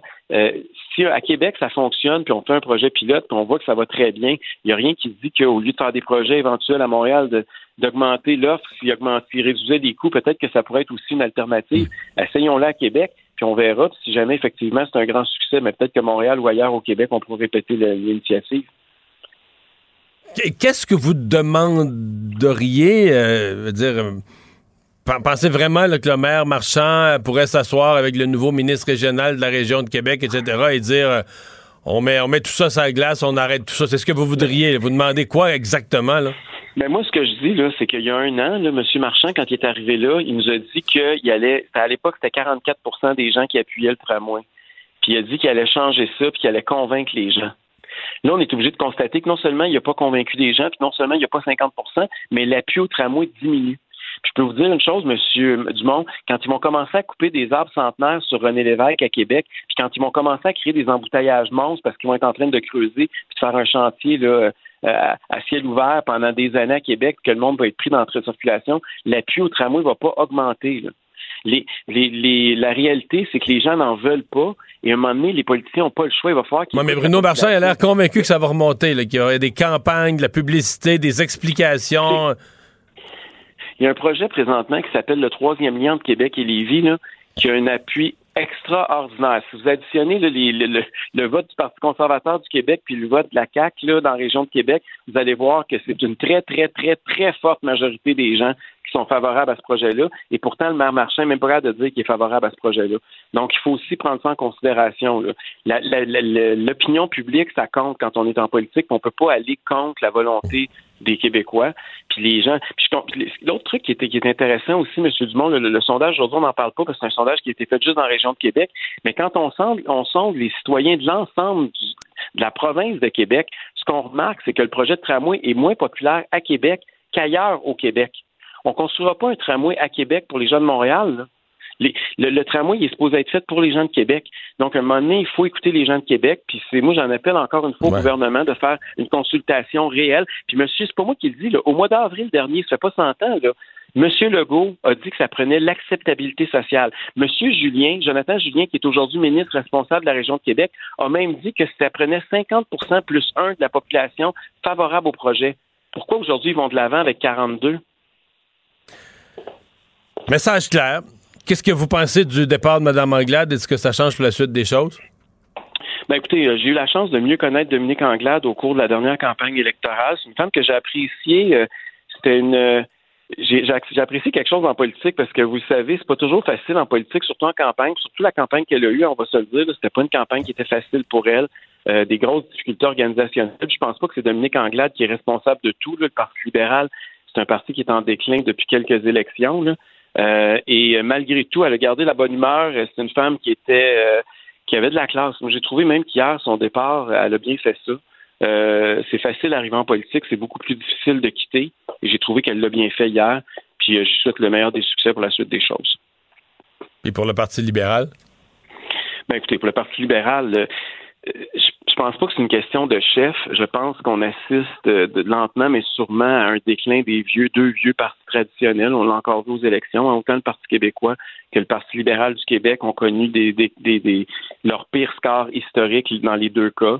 Euh, je pense qu'on est vraiment en train d'assister à un nouveau clivage. On est en train d'assister à, un lent déclin de ces formations politiques-là. Je pense que ça va prendre plus qu'un changement de chef là, pour euh, pour revenir à, autre chose, j'ai comme l'impression que ces deux partis, ça va prendre une autre élection ou deux, je ne sais pas, mais j'ai l'impression qu'on assiste au champ du signe de ces deux partis-là. Est-ce que euh, les discussions concernant vos, euh, votre reconnaissance vont bien? Ben écoutez, ça, va bien avec tous les partis sauf avec la CAC. donc on va on va continuer parce que vous savez que les travaux parlementaires ne recommencent pas avant le 29 novembre. Donc, ils sont supposés nous, nous, donner d'autres nouvelles au cours des prochains jours, mais on, ne lâchera pas prise. On va continuer à se battre pour pouvoir euh, faire notre entrée à l'Assemblée nationale. C'est pas juste pour le Parti conservateur, c'est une question de démocratie. On a quand même eu 13% des votes. Ça serait important que ces gens-là se fassent pas dire que leur vote euh, euh, ne servent à rien et qu'ils sont pas bienvenus à l'Assemblée nationale. M. C'est inacceptable que quand j'ai convaincu une seule femme de traverser la Chambre l'année dernière, Claire Sanson, ça m'a donné droit d'avoir un bureau puis d'avoir des points de presse à l'Assemblée nationale. Mais là, on a convaincu 530 000 Québécois, puis on se fait dire qu'il faut rester dehors. Il y a quelque chose de totalement indécent et antidémocratique là-dedans. Euh, au cours des. Euh, on n'a pas cette information-là quand on vous a, vous a convoqué ce matin, mais au cours des dernières heures, il a été porté à mon attention euh, que dans les, mouvements complotistes, puis je comprends que vous, vous ne les avez pas nécessairement creusés, mais eux, ils vous ont appuyé, acclamé pendant la pandémie. et là, ça servirait assez violemment. On va écouter un extrait d'Alexis Cossette-Trudel, l'espèce de pape du complotisme au Québec. Ce gars-là est probablement le plus grand traître de l'histoire du Québec. Éric Duhem. Et son nom va rester dans l'histoire du Québec comme celui qui a trahi. Au moment où le peuple s'était levé, c'est lui qui nous a trahis. Là, il vous accuse de ne pas avoir posé les vraies questions à François Legault et surtout de ne pas contester, comme le fait Donald Trump, que l'élection a été volée. Lui, il dit avoir des, signes que l'élection aurait été volée, puis il comprend pas que vous acceptiez le résultat électoral. Euh, ça vous inquiète-tu? écoutez, moi, là, j'ai aucune preuve qu'il y a eu de la fraude électorale au Québec le 3 octobre. Puis s'il y a des gens qui ont de la preuve, je les invite à la déposer. Euh, pas, moi, je n'ai pas eu conscience de ça. Euh, il, y a, toujours, c'est sûr qu'à chaque élection, c'est pas nouveau, c'est pas la première campagne électorale qu'on fait. il y a toujours une personne qui n'était pas inscrite sur la liste électorale, puis une autre qui est allée voter, puis on dit que quelqu'un avait voté avant elle. il y a toujours des anecdotes. Mais une fraude, là, pour que ça, pour que ça fasse la différence en termes de résultats. Et ça, on n'a aucune preuve qu'il y a ça. Puis moi, c'est pas vrai que je vais commencer là, pour, euh, pour le plaisir de le faire, hmm. à dévaloriser nos institutions, puis à attaquer la légitimité démocratique du gouvernement euh, pour marquer des points politiques. Je pense que ce serait dangereux, puis ça serait irresponsable de ma part de le faire. Mais ces gens-là qui se retournent contre vous, est-ce que ça vous inquiète? Ben non, écoutez, là, s'ils pensent eux autres que l'élection est une fraude, qui déposent des preuves puis qui partent après, le, hmm. qui, qui, nous démontrent qu'ils sont, sont, que c'est vrai, pensez-vous vraiment que s'il y avait eu une fraude puis que j'avais vraiment été élu qu'aujourd'hui, je ne serais pas en train de me battre pour essayer ben, moi, je de pense faire pas ça. le résultat. Moi, je pense pas ça. je vous accuse pas de penser ça, mais je vous dis juste que si jamais c'était le cas, pensez-vous vraiment que j'aurais accepté que de me faire abattre puis je ferais semblant que j'ai, j'ai été battu même si j'ai gagné? Voyons donc, ça hmm. tient pas debout à sa face même. Mais là, dans ces mouvements-là, ils vous mettent dans le ils disent que vous êtes passé de l'autre côté de la force, vous êtes rendu avec le go, avec les vieux partis, avec nous, avec nous les médias, vous êtes tombé de notre bord de la clôture, là. Ça doit pas sentir bon. Ça me fait peur. Éric Durand, merci beaucoup d'avoir été là. Bonne chance pour la suite. Merci, au revoir. L'exercice lui-même Mario Dumont. va faire sortir plus de vérité sur ce qui s'est véritablement passé à ce moment-là. Gérez donc ça, s'il vous plaît. Isabelle Maréchal. c'est parce qu'à un moment donné, si on paye pas tout de suite, on va payer tout à l'heure. La rencontre, Maréchal Dumont. Bonjour Isabelle. Bonjour Mario. Journée importante aux États-Unis. Ben oui, euh, on le sait déjà depuis quelques jours. Euh, tout le monde suit un peu ce qui se passe euh, là-bas. Puis moi, j'avais envie de t'en parler aujourd'hui de cette journée d'élection de mi-mandat aux États-Unis.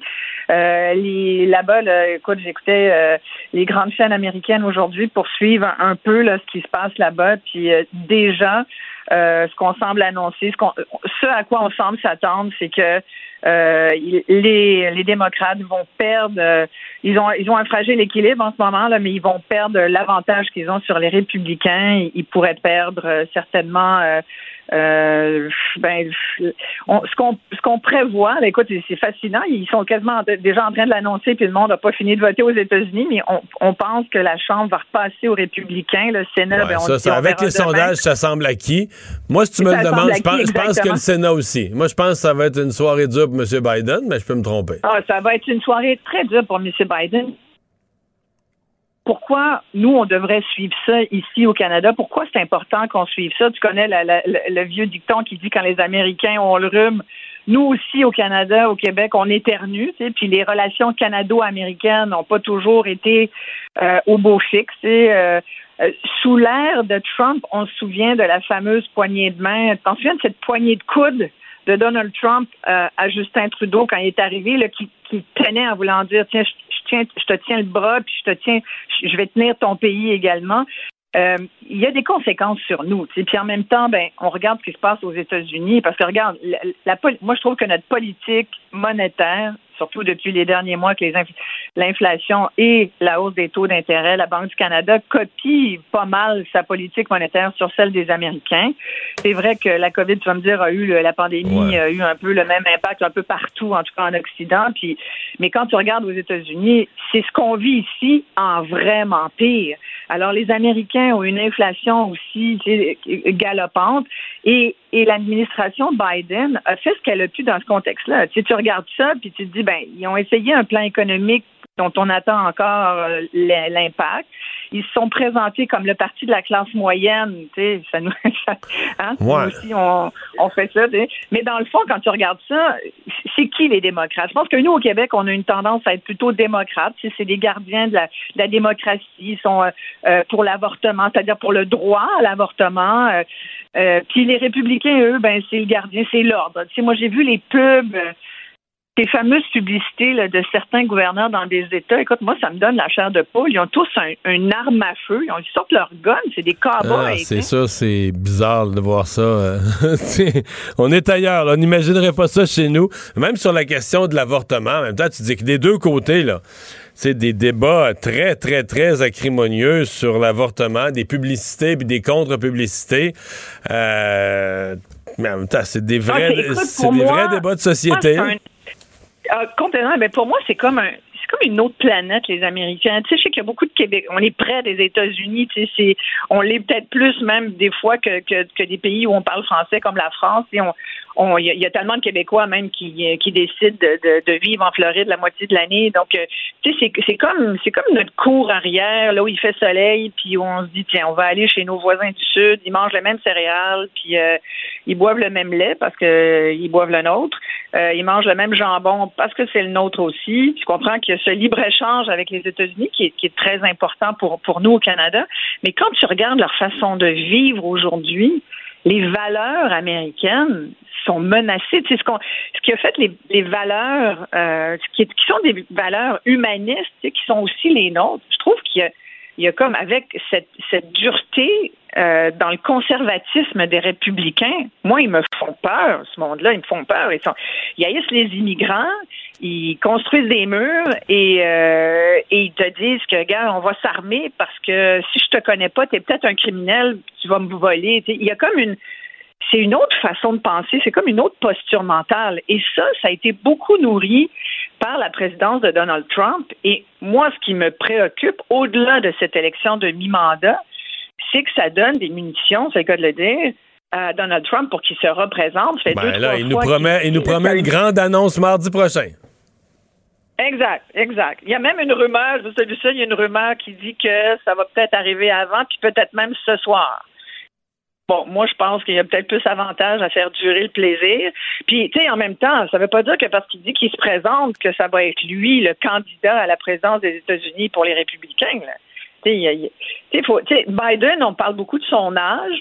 C'est vrai que sans faire d'agisme, il a 79 ans. Euh, il, y a, même au sein des démocrates, je pense que c'est le quart des, des, électeurs démocrates qui disent ben qui voteraient pour pour Biden. Donc ça veut dire qu'il y en a le trois quarts qui voteraient pas pour lui. Donc je pense qu'il y a comme une conscience que le prochain démocrate ce sera pas Joe Biden. Euh, mais il joue quand même, même si c'est, oui, son administration qu'on va juger aujourd'hui aux États-Unis, il en reste pas moins que euh, c'est démocrate versus républicain. C'est là où ça se joue. Mais quand tu penses que Joe Biden a dit on a besoin que tout le monde soit sur le pont pour, pour les démocrates, pour voter pour les gouverneurs démocrates, un peu, ça fait un peu. Tu moi, je voyais tout de suite avec cette image-là, je me dis, mon Dieu, c'est comme le Titanic, sauf qu'il peut. On sort les ben, canaux, on sort les bouées, tu sais. Parce qu'il y a quelques endroits, il y a même des États, on dit l'État de New York, par exemple, même l'Oregon, des États qu'on voyait démocrates et où on dit ce soir, le gouverneur pourrait être républicain, mais. New York, peux-tu ouais, croire? Oui, oui, mais c'est parce qu'il faut, faut, faut quand même voir deux, trois affaires, là. Moi, je pense que les démocrates sont de plus en plus un parti euh, de, riches et d'intellectuels. C'est plus le parti des travailleurs, c'est plus le parti de la base. Euh, c'est un parti qui se laisse prendre dans toutes sortes de faux débats woke. Euh, et qui a laissé tomber un peu sa base de gens simples, de gens ordinaires, de, travailleurs d'usine, etc. Donc ça, c'est une, une rupture importante. L'autre affaire, il reste que les gens votent pour l'immédiat. Quand l'économie va mal, euh, dans ce cas-ci, c'est pas du chômage, mais c'est la hausse du coût de la vie. Ben, c'est toujours, le ah, gouvernement en place qui finit par payer. Là. complètement, complètement. Puis de toute façon, les élections de mi-mandat, euh, c'est comme des élections partielles chez nous. Là, c'est, souvent, c'est pas à l'avantage du parti qui est au pouvoir. Mais il y a quand même quelque chose d'assez net, puis ça date pas de, des derniers jours. On le voit au cours des derniers mois. Il y a comme une érosion euh, de la force démocrate, puis surtout aussi beaucoup nourri par Donald Trump qui a comme repopé depuis euh, les derniers mois. Mais tu sais, je te dis en même temps, puis c'est vrai ce que tu dis sur euh, les démocrates qui sont un peu plus intello qu'on pourrait s'y attendre, mais même si c'est pas à eux que, que parlait Donald Trump. Donald Trump, il parlait au peuple américain en disant, tu sais, Make America Great Again. Là, je pense son nouveau slogan, c'est Save America. Euh, tu sais, c'est pas rien, là. Mais, mais c'est vrai que celui qui voudra être son contestant, celui qui, a des bonnes chances peut-être de lui voler euh, sa place, c'est le gouverneur de la Floride. Puis ça, ça va être à surveiller ce soir, Ron DeSantis qui fait partie justement de cette euh, de droite conservatrice américaine super éduquée. Écoute, il y a deux diplômes de Yale, de Harvard, il est euh, multimédaillé de l'armée américaine. Euh, donc c'est une candidature qui qui va faire de l'ombre à Donald Trump. les deux s'ils s'aimaient à l'époque, ils s'aiment plus aujourd'hui. Donald Trump va pas nous dire qu'il va revenir. Euh, il peut faire autant de bruit qu'il veut avec sa bouche, ça veut pas dire que ça va être lui. Moi, je me, j'essaie de me rassurer, Mario, je sais pas si tu t'en rends compte avec cette idée que ce soit pas Donald Trump, tout en me disant, ouais, sauf que DeSantis, c'est pas bien ben mieux. Lui non, plus, il est pas pro des choses ridicules. Ah, c'est épouvantable. Écoute, c'est lequel des moins pires veux-tu? mais parce que moi, je suis démocrate, c'est que c'est sûr que j'ai ce point de vue-là.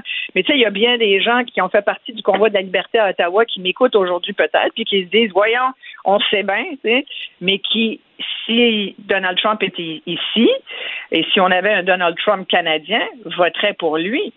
Et tu sais, quand je vois un peu l'offre canadienne chez les conservateurs avec un, Pierre Poilievre, je me dis, hmm, il y a eu, qui vient, quand même une... ouais, qui vient de nommer une directrice des communications qui était une admiratrice enflammée du convoi de la liberté des camionneurs et qui souhaitait ah. que les camionneurs klaxonnent jour et nuit. Ah ouais. C'était de la musique à ses oreilles. Hey, merci Isabelle, à demain. Euh, merci Mario, à demain. Bonjour, je peux prendre votre commande? Oui, je vous prendrai le sandwich, le délice du Sud. Par contre, j'enlèverai le poulet, l'ananas, les oignons puis le fromage feta. Votre auto, c'est un espace où vous pouvez être vous-même. Euh, donc vous voulez juste le, le pain et la sauce? Oui, monsieur. Elle mérite d'être bien protégée. Et vous méritez d'être bien accompagné. Trouvez la protection la mieux adaptée à votre auto avec Desjardins Assurance et obtenez une soumission en quelques clics sur desjardins.com. Mario Dumont. Une mémoire infaillible. Impossible de lui en passer une petite vite. Un adolescent de 17 ans poignardé. Une autre femme assassinée. Il est visé par des allégations d'inconduite sexuelle. Les formations politiques s'arrachent le vote des familles. Comment faire fructifier votre argent sans risque? Savoir et comprendre les plus récentes nouvelles qui nous touchent. Tout savoir en 24 minutes. Avec Alexandre Morin-Villouellette et Mario Dumont. En manchette dans cet épisode, de sondage, le départ de Dominique Anglade profite à QS et au PQ. Pas de lune de miel pour Pierre Poilièvre au Québec, toujours selon les sondages. Commission sur l'état d'urgence. La libération du pont Ambassador à Windsor était la priorité des autorités. Et élection de mi-mandat aux États-Unis, Trump et ses sbires hurlent déjà à la fraude.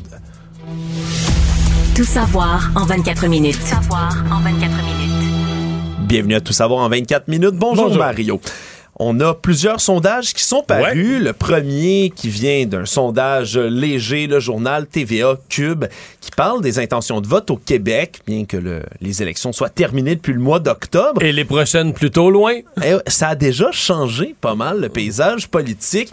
Alors, juste avant que Dominique Anglade quitte, là, même si c'était encore elle, la chef du Parti libéral, on comprend que la CAQ de François Legault récolte 36% des votes. Si les élections avaient eu lieu il y a quelques jours de cela, 5 points de moins que ce qu'ils ont obtenu le 3 octobre. Et tout ça, ça profite beaucoup à Québec solidaire à 19% le Parti québécois qui se retrouve troisième à 18% tant qu'au Parti libéral chute à 14% serait 3 points seulement devant le Parti conservateur d'Éric Duhem.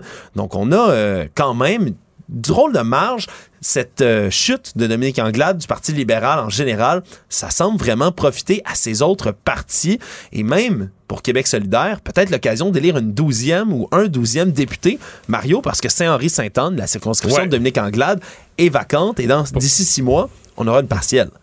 Ouais. Prenons ça morceau par morceau. D'abord, sur la baisse de la CAQ, tu dis, écoute, il n'y a pas une multitude d'explications. Parce que il s'est rien passé depuis l'élection. Il s'est peu passé de choses. Euh, il y a, la Chambre n'a pas siégé. Il n'y a pas eu de nouveau projet de loi.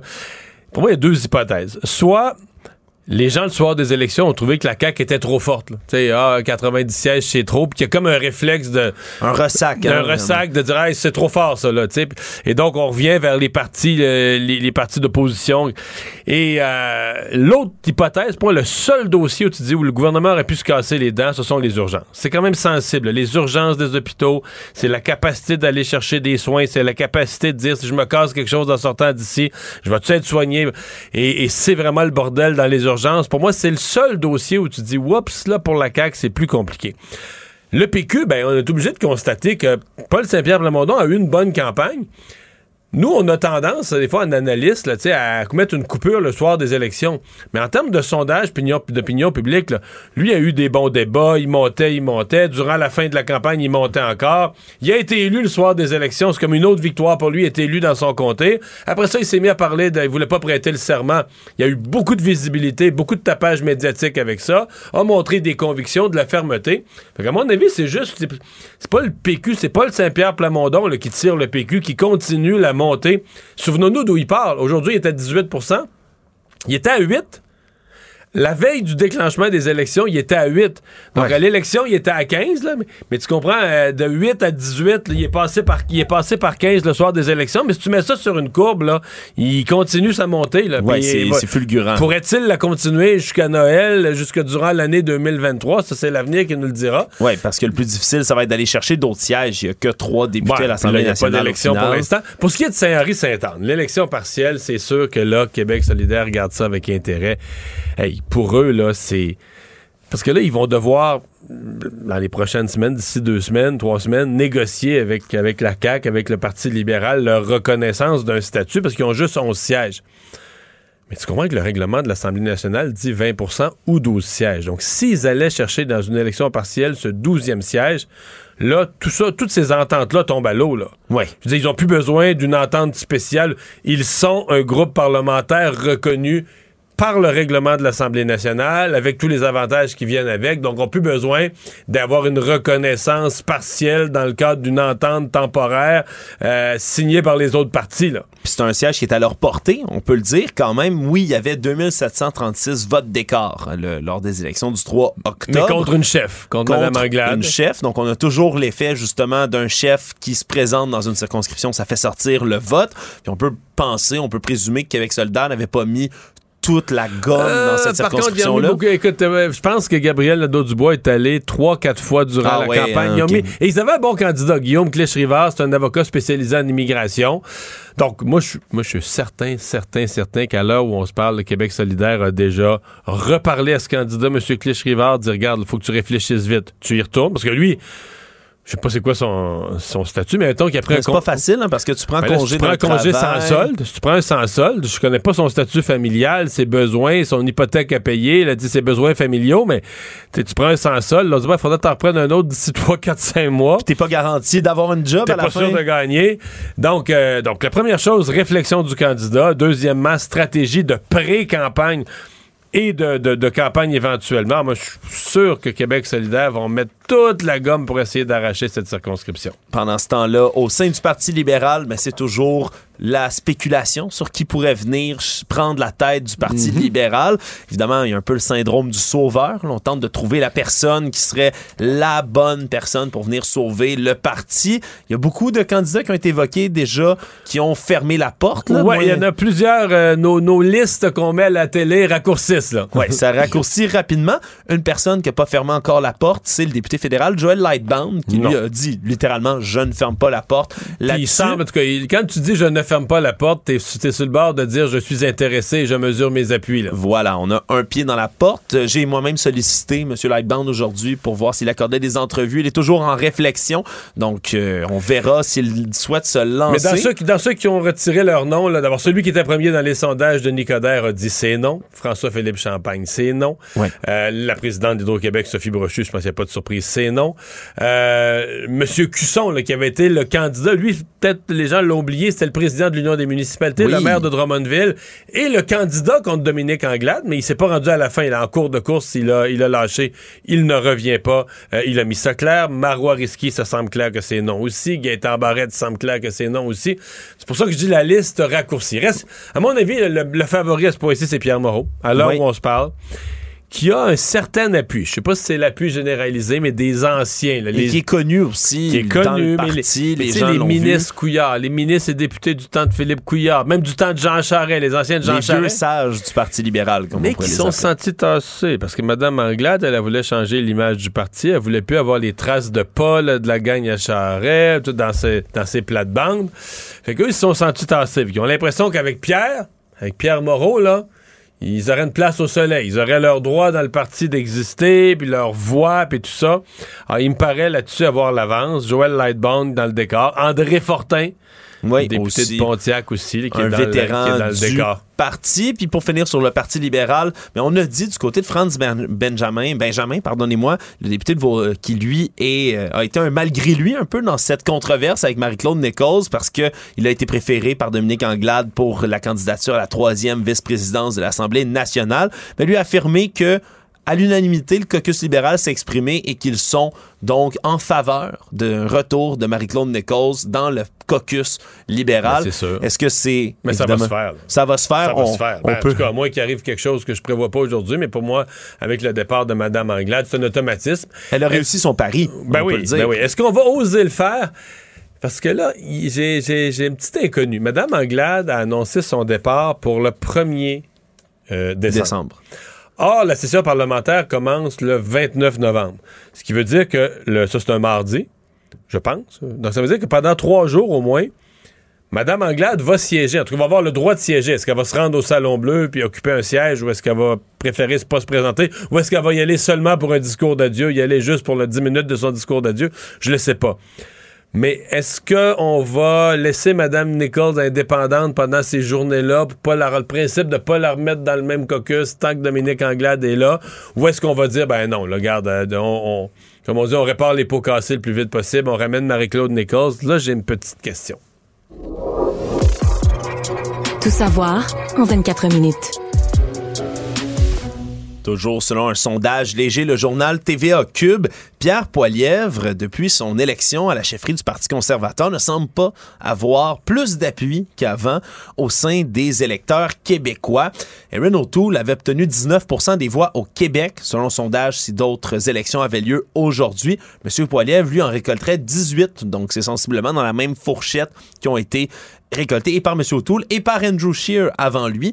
Donc, on peut comprendre que les conservateurs stagnent un peu au Québec. Pierre Poilievre, qui est pas venu très souvent au Québécois, entre autres, qui veut changer aussi d'approche. Moins de promesses sur le pouvoir du Québec au sein de la Confédération et plutôt euh, des thèmes d'assainissement des finances publiques. On parle de réduire la hausse du coût de la vie, donc un angle très, très économique.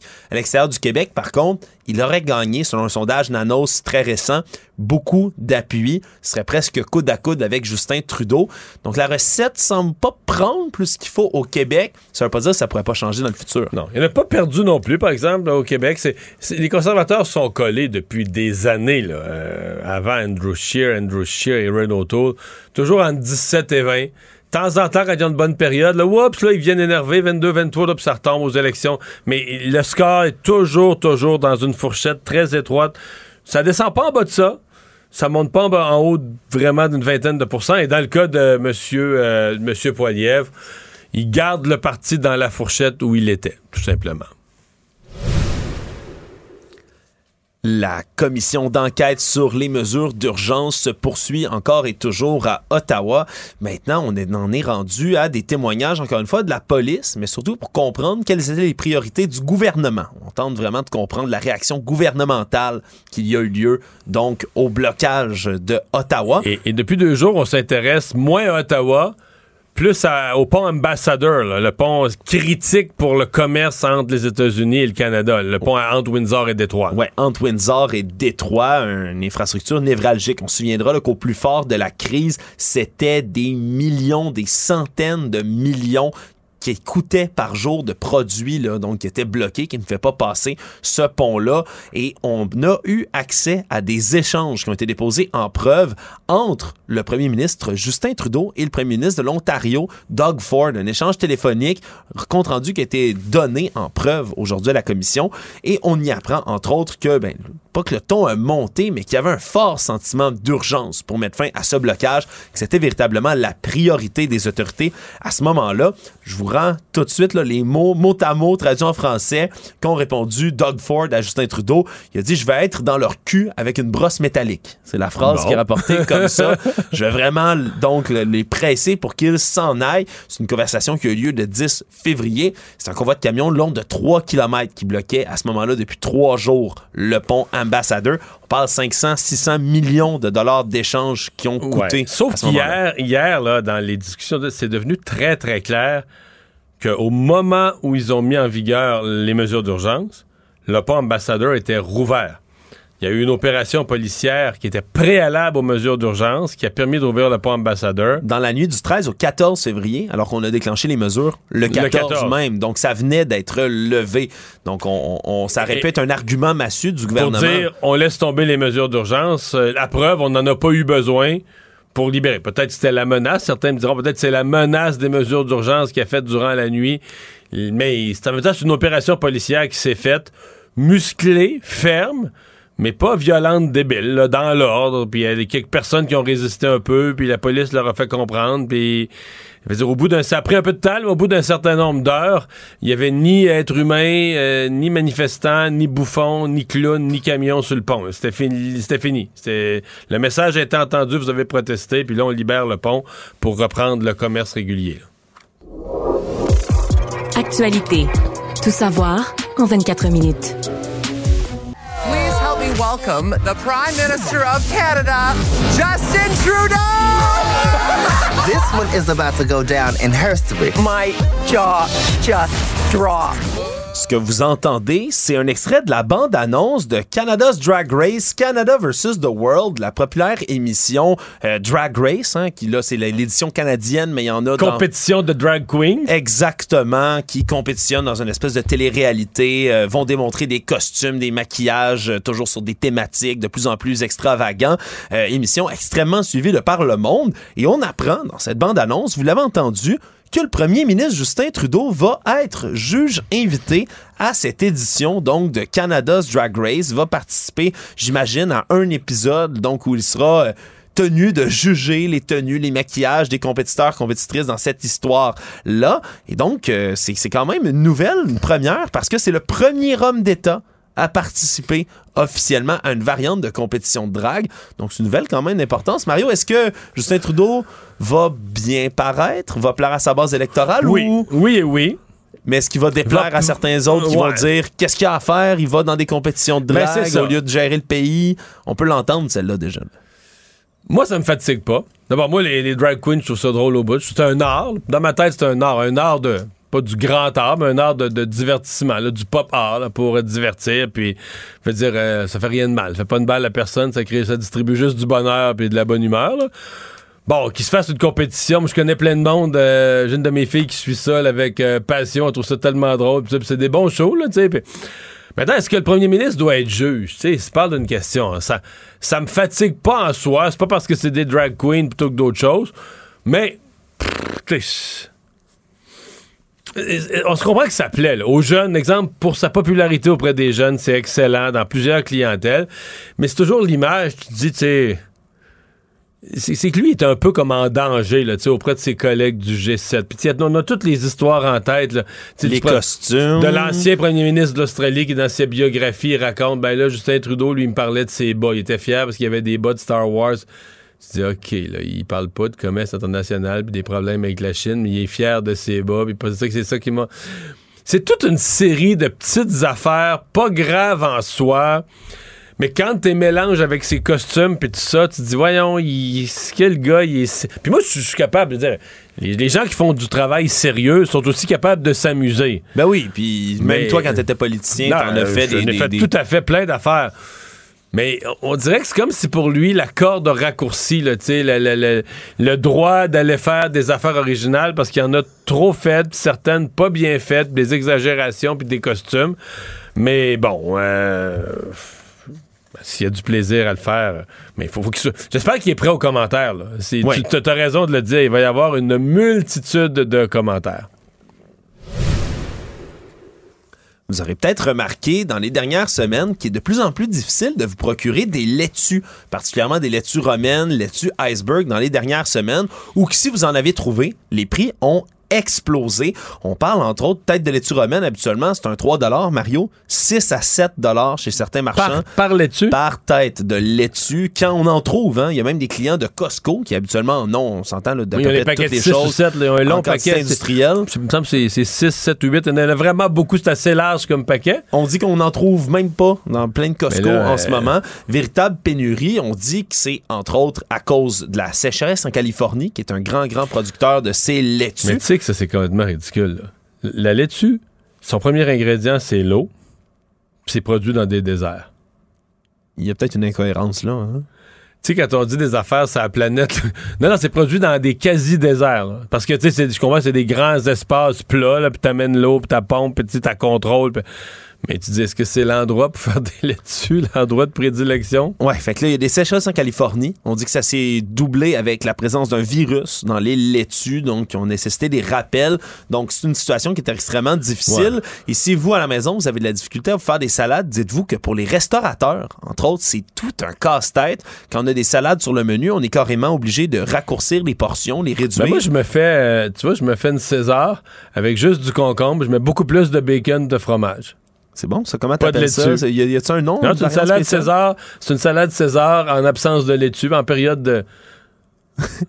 en période de rareté de, la d'austérité. laitue. En période d'austérité de la Austérité laitue. de laitue. Bon, ben, c'est une recette qu'on a hâte que tu nous partages, Mario. Tu quadruples le bacon, tu quintuples le fromage. On dit que c'est une situation qui devrait éventuellement revenir à la normale au mois de décembre, la production de l'Arizona. nous, au Québec, on produit des laitues à Mirabel. Les Ah. laitues Mirabel, c'est de la Boston, c'est encore meilleur. Ben voilà, hein? Bon, tu pourras te faire une salade, Mario, tu seras pas obligé de couper juste des concombres. C'est la bonne nouvelle. J'avais mis le quadruple de bacon, j'avais amélioré ma recette. Là. Savoir et comprendre. Tout savoir en 24 minutes. Tentative de fraude par texto ou courriel, vous êtes peut-être habitué d'en recevoir, mais sachez qu'il se multiplie en ce moment avec l'arrivée imminente du chèque du gouvernement Legault pour aider les citoyens à faire face à l'inflation. Dans les derniers jours, il se peut que vous ayez reçu un texto qui vous disait cliquez sur ce lien pour accepter le virement de 500 dollars offert par la CAC ou pour encore confirmer la réclamation. Ben, ce sont des messages frauduleux de type hameçonnage. On veut seulement récupérer vos données personnelles, peut-être vos données bancaires aussi si vous cliquez sur ce lien. Donc non, on le rappelle encore une fois, puis même que la coalition Avenir Québec a dû faire une publication Twitter pour inviter la population à faire preuve de prudence. Il y a personne qui va vous envoyer de chèques par texto. C'est une pratique qui n'existe pas. qui Non, mais là, fera faut le dire, le dire, le redire, mais personne, là. Justin Trudeau, François Legault, le Parti libéral du Canada, la CAQ, euh, le gouvernement du Canada, le gouvernement du Québec, votre municipalité, la maire Esplande, le maire Marchand, votre fabrique, votre église, personne vous envoie de l'argent. Personne, personne. Si vous l'envoient, ils vont prendre des moyens sécurisés. Pour l'envoyer, donc euh, c'est dit. Mario, la Non, mais liste- je sais pas, euh, mais c'est ce que... Ça, euh, J'entendais un spécialiste aujourd'hui qui disait que c'est rendu là, la fraude. N'importe quoi. Dès que dans l'actualité, il y a une nouvelle à propos que, tu mettons, de l'argent, un recours collectif, le gouvernement a un nouveau programme. De la minute que dans l'actualité, les hameçonneurs, les hackers entendent qu'il y a une nouvelle de, de potentiellement d'envoyer de l'argent, là, t'es sûr que dans les 40, 24 à 48 heures, il y a une fraude parce qu'ils se disent Ah, les gens vont voir que. Ah ouais, j'ai entendu ça aux nouvelles là, qu'ils vont nous envoyer de l'argent, puis quelqu'un va cliquer. là. Ouais, puis s'ils le font, c'est parce que quelque part ça marche. Ouais, je sais, malheureusement. Économie. Parlant d'argent, la crypto-monnaie du géant FTX pendant la nuit a chuté, pour ceux qui suivent le monde des crypto-monnaies, de près de 30% Et tout ça, ça créer des réactions en chaîne, comme c'est souvent le cas dans les monnaies euh, comme ça, virtuelles. Et ça fait vaciller les deux principales crypto-monnaies sur le globe, le Bitcoin et l'Ether, qui ont les deux chuté là, de 5% chacune. Le Bitcoin est à peu près là, en ce moment au- à 19 485 donc chuté sous la barre des 20 000. Ça fait deux semaines déjà là, que les crypto-monnaies étaient capables de remonter un tout petit peu la pente, hein, des gringolades qu'ils ont subies dans la dernière année. Mais là, c'est un nouveau coup qui est extrêmement dur pour ceux qui récoltent, qui collectionnent ou on dit collectionner, récolter, qui investissent, qui investissent, qui en qui investissent. investissent dans les crypto-monnaies. Donc, euh, encore un coup dur. C'est peut-être moins la, disons, le, le- le ch- la chasse au trésor qui était promise là, par certains politiciens, comme quoi c'était la manne, Ben, la nouveauté. Quelqu'un qui aurait investi euh, tous ses. Tu sais, comme euh, M. Poiliev, pour se, pro- pour se protéger de l'inflation, quelqu'un qui, le 1er janvier, aurait transféré ses actifs en, en bitcoin. Oui. Mettons, il y avait- mettons qu'il aurait transféré 100 000 dans son compte de banque en bitcoin. Aujourd'hui, il resterait 39. Disons que c'est peut-être. Il se serait pas bien protégé de l'inflation, je pense pas. Ben, il se serait protégé de l'inflation, Mario, mais pas de la chute du marché des bitcoins. Non, ça, c'est le problème. Le monde. On suit encore et toujours les élections de mi-mandat aux États-Unis qui durent encore en ce moment. Les bureaux de vote sont ouverts et on continue de voter. Des appels, d'ailleurs, pour faire sortir le vote ont été faits de la part et des républicains et des démocrates, mais on s'attend à ce qu'il y ait quand même un renversement au Congrès et à la Chambre des représentants, donc pour prendre le contrôle du côté des républicains.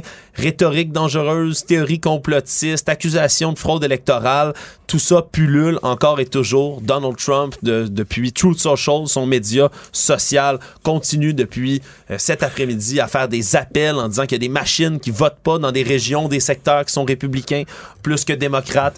Des... Mais c'est vraiment une destruction de la démocratie. Quand tu dis, si nous on gagne, le vote est bon.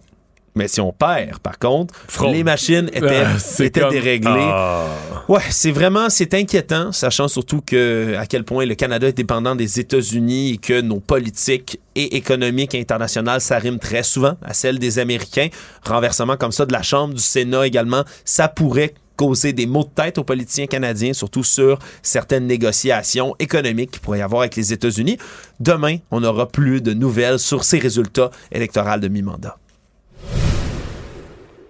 Pour finir, Mario, en Californie, il y a quelqu'un qui a été chanceux, très, très, très chanceux, a gagné au Powerball 2,04 milliards milliards de dollars à la loterie. C'est la première fois qu'il y a un milliardaire dans l'histoire de la loterie, puis ça, au travers du monde entier. milliards. 2 milliards de Tu sais dollars. que tu le croises, puis tu te dis, hey, donne-moi donc ton point 04, là. Tu sais, dans le fond, sur 2,04 milliards, ça, c'est 40 millions. Oui, ça, c'est, c'est- on le disait comme ça, une virgule. là. Débarrasse-toi de ton point 04, je- donne-moi là. C'est un seul ticket gagnant aux États-Unis qui a été identifié parce qu'on comprend que le Powerball, dans le fond, là, il y avait toutes sortes de tirages qui se faisaient. Il y a eu 40 tirages consécutifs qui ont généré aucun gagnant. Donc, le jackpot continue à augmenter, augmenter, augmenter jusqu'à dépasser les 2 milliards de dollars. Et donc, cet heu- heureux élu-là va devoir choisir soit recevoir en un coup 997,6 millions de dollars ou encore des paiements étalés sur trois décennies, hein, sur 30 ans. Donc, on se demande qu'est-ce qu'il va choisir. Après ça, il y a toutes sortes de déductions qui se font, mais disons que c'est quelqu'un d'extrêmement chanceux. Résumer l'actualité en 24 minutes, c'est mission accomplie. Tout savoir en 24 minutes. Un nouvel épisode chaque jour en semaine. Partagez et réécoutez sur toutes les plateformes audio. Disponible aussi en audiovisuel sur l'application Cube et le site cube.ca. Une production Cube Radio. Maître vulgarisateur, il explique et communique l'inexplicable. Mario Dumont. Emmanuel Latraverse. J'ai pas de problème philosophique avec ça. Mario Dumont. Est-ce que je peux me permettre une autre réflexion? La rencontre. Ça passe comme une lettre à la poste. Il se retrouve à enfoncer des portes ouvertes, là. La rencontre La Traverse Dumont. Bonjour, Emmanuel. Bonjour. Rencontre des ministres euh, de la Santé à Vancouver. Euh, le ministre fédéral et le gouvernement fédéral, euh, selon toi, ont l'impression d'avoir vraiment le, le gros bout du bâton dans cette négociation-là? Oui, je sais pas. euh, on verra comment tout ça va se va se décliner, mais c'est c'est très clair là, dans le ton euh, de leurs échanges. D'ailleurs, Monsieur Trudeau était au Nouveau-Brunswick aujourd'hui où il s'est fait questionner sur une mesure de baisse d'impôts euh, que met en place le gouvernement conservateur là-bas. Et c'est c'est comme quand je l'ai entendu, je me suis dit, on le savait qu'elle allait venir, celle-là.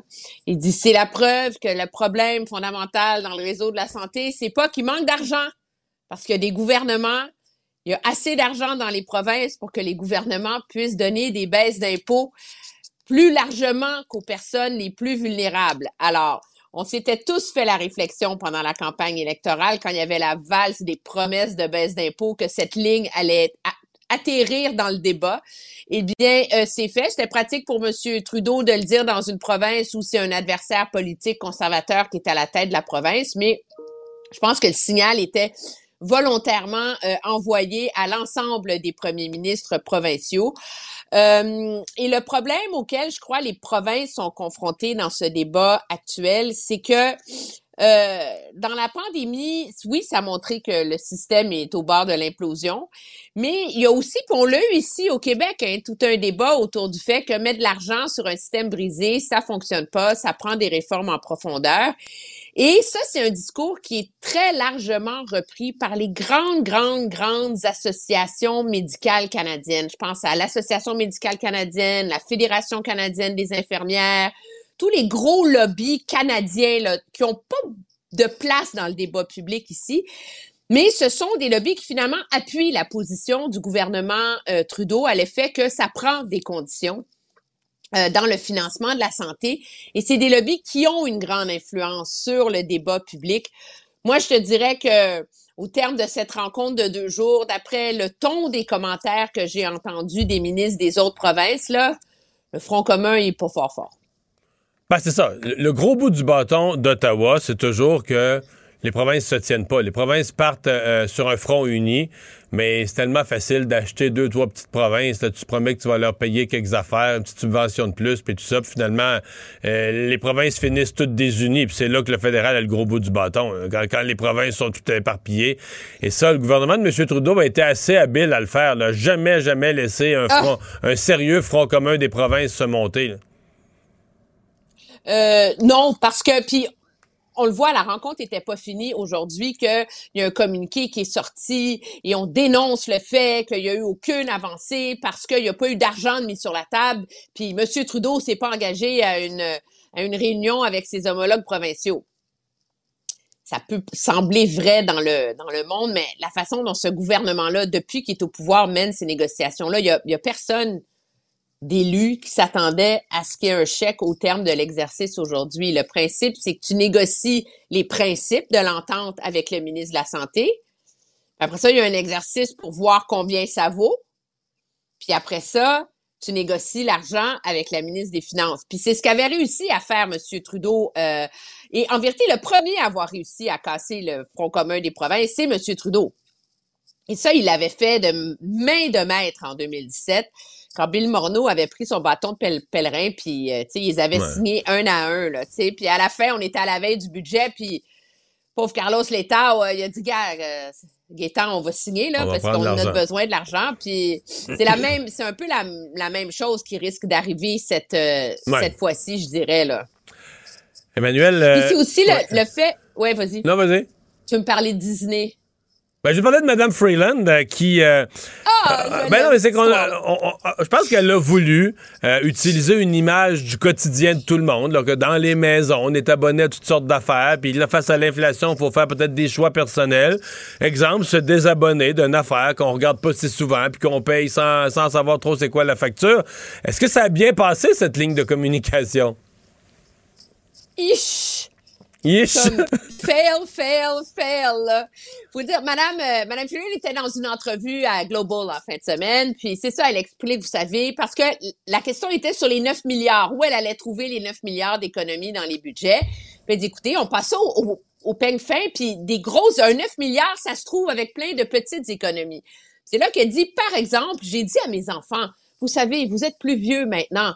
Est-ce que vous avez vraiment besoin de qu'on soit abonné à Disney Elle dit il faut que toutes les familles au Canada euh, réduisent leurs dépenses, puis nous ben c'est ça, on a annulé notre abonnement à Disney tu sais. Mais c'est parce que c'est tellement déconnecté, tu sais. Premièrement, il y a combien de familles au Canada qui ont les moyens de se payer Disney Plus puis tu beaucoup, tu peux quand pas même. tu peux pas Ouais, mais tu peux pas prêcher tes efforts de rationaliser tes dépenses quand tu habites dans une des plus dans un des plus beaux quartiers du pays, que tu as trois maisons puis que tu es ministre des Finances là. C'est comme toi puis moi Mario, on va pas aller se plaindre à, la télé du prix de l'inflation là. Tu sais, je veux dire, il y a des tranches de gens dans la vie pour qui c'est emmerdant, il y a des tranches de gens dans la vie pour qui ça a des conséquences dramatiques. Et ça a comme été cette histoire de Disney Plus là, je pense je pense pas que c'était malveillant de sa part, puis je pense pas que c'était condescendant, mais comme les conservateurs sont ultra habiles à les dépeindre comme des élites déconnectées, mais cette histoire de Disney Plus ça a comme été repris pour montrer qu'elle Mais- est déconnectée de la réalité des gens. Puis l'enjeu de l'inflation, c'est pas de te payer Disney Plus. L'enjeu de l'inflation, c'est d'être capable de faire ton épicerie, tu sais, pour bien Ouais. des familles Non, mais- canadiennes. Mais tu sais que le pire, là, et on on a plus de temps, mais le pire, c'est que c'est probablement vrai qu'elle s'est désabonnée de Disney Plus puis qu'elle en a discuté avec ses enfants. Puis je gagerais que son histoire, c'est vrai. Je suis sûre, c'est vrai. Je suis sûre, Puis, puis c'est pas prêt. Mais, tu sais, euh, c'est diffi- euh, moi, l'exemple que j'ai en tête, c'est Philippe Couillard. Philippe Couillard, son 75 pièces d'épicerie. C'est sûr que ça faisait ça. déconnecter. Tu- à l'époque où il l'a dit, tu pouvais pas faire l'épicerie à 75 pièces. Encore moins maintenant, mais tu pouvais pas. Ceci dit, j'écoutais parler le monde. Puis monsieur, madame, tout le monde disait, lui, il a été médecin, médecin spécialiste, les premiers ministres, les gros salaires. Je dis que lui, son épicerie il doit dépenser 500 pièces. Or, ça, là, Emmanuel, c'est faux, là. Archi faux. Eh oui. J'avais beau le dire aux gens autour de moi, les gens partiraient. Il est gratteux, je pense qu'il est pire que moi, là. Tu comprends? Euh, mais c'est sûr que Philippe Couillard, s'il fait son épicerie, il fait attention, puis il regarde les prix, puis tu sais, mais essaye de convaincre le monde de tout ça, là, tu sais. C'est comme, ouais, les gens. C'est ça. Puis je pense qu'il y y a plein de familles au Canada dans des plus vulnérables, au mieux nantis, qui disaient à un moment donné, là, on va, on va sauver de l'argent. là. Tu sais, C'est peut-être un bon moment pour euh, se désabonner des 600 millions de plateformes auxquelles on est abonné, puis que dans le fond, on regarde pas tant que ça. Mais tu peux pas être ministre des Finances d'un quartier riche de Toronto, d'avoir travaillé pour des grandes compagnies internationales, puis montrer ça comme un, symbole que toi, tu comprends la réalité des gens, tu sais. Je pense que c'est, et c'est, et c'est ça qui fait mal aux libéraux, c'est qu'ils n'ont pas de porteur de ballon, en vérité, qui est capable, qui est crédible quand ils essaient de faire preuve d'empathie. Et ça, ça nuit grandement à leur message. Puis je pense que l'exemple Freeland là en est euh, en est un une leçon. Un beau petit moment politique. Merci. Emmanuel, bye bye à demain. Au revoir.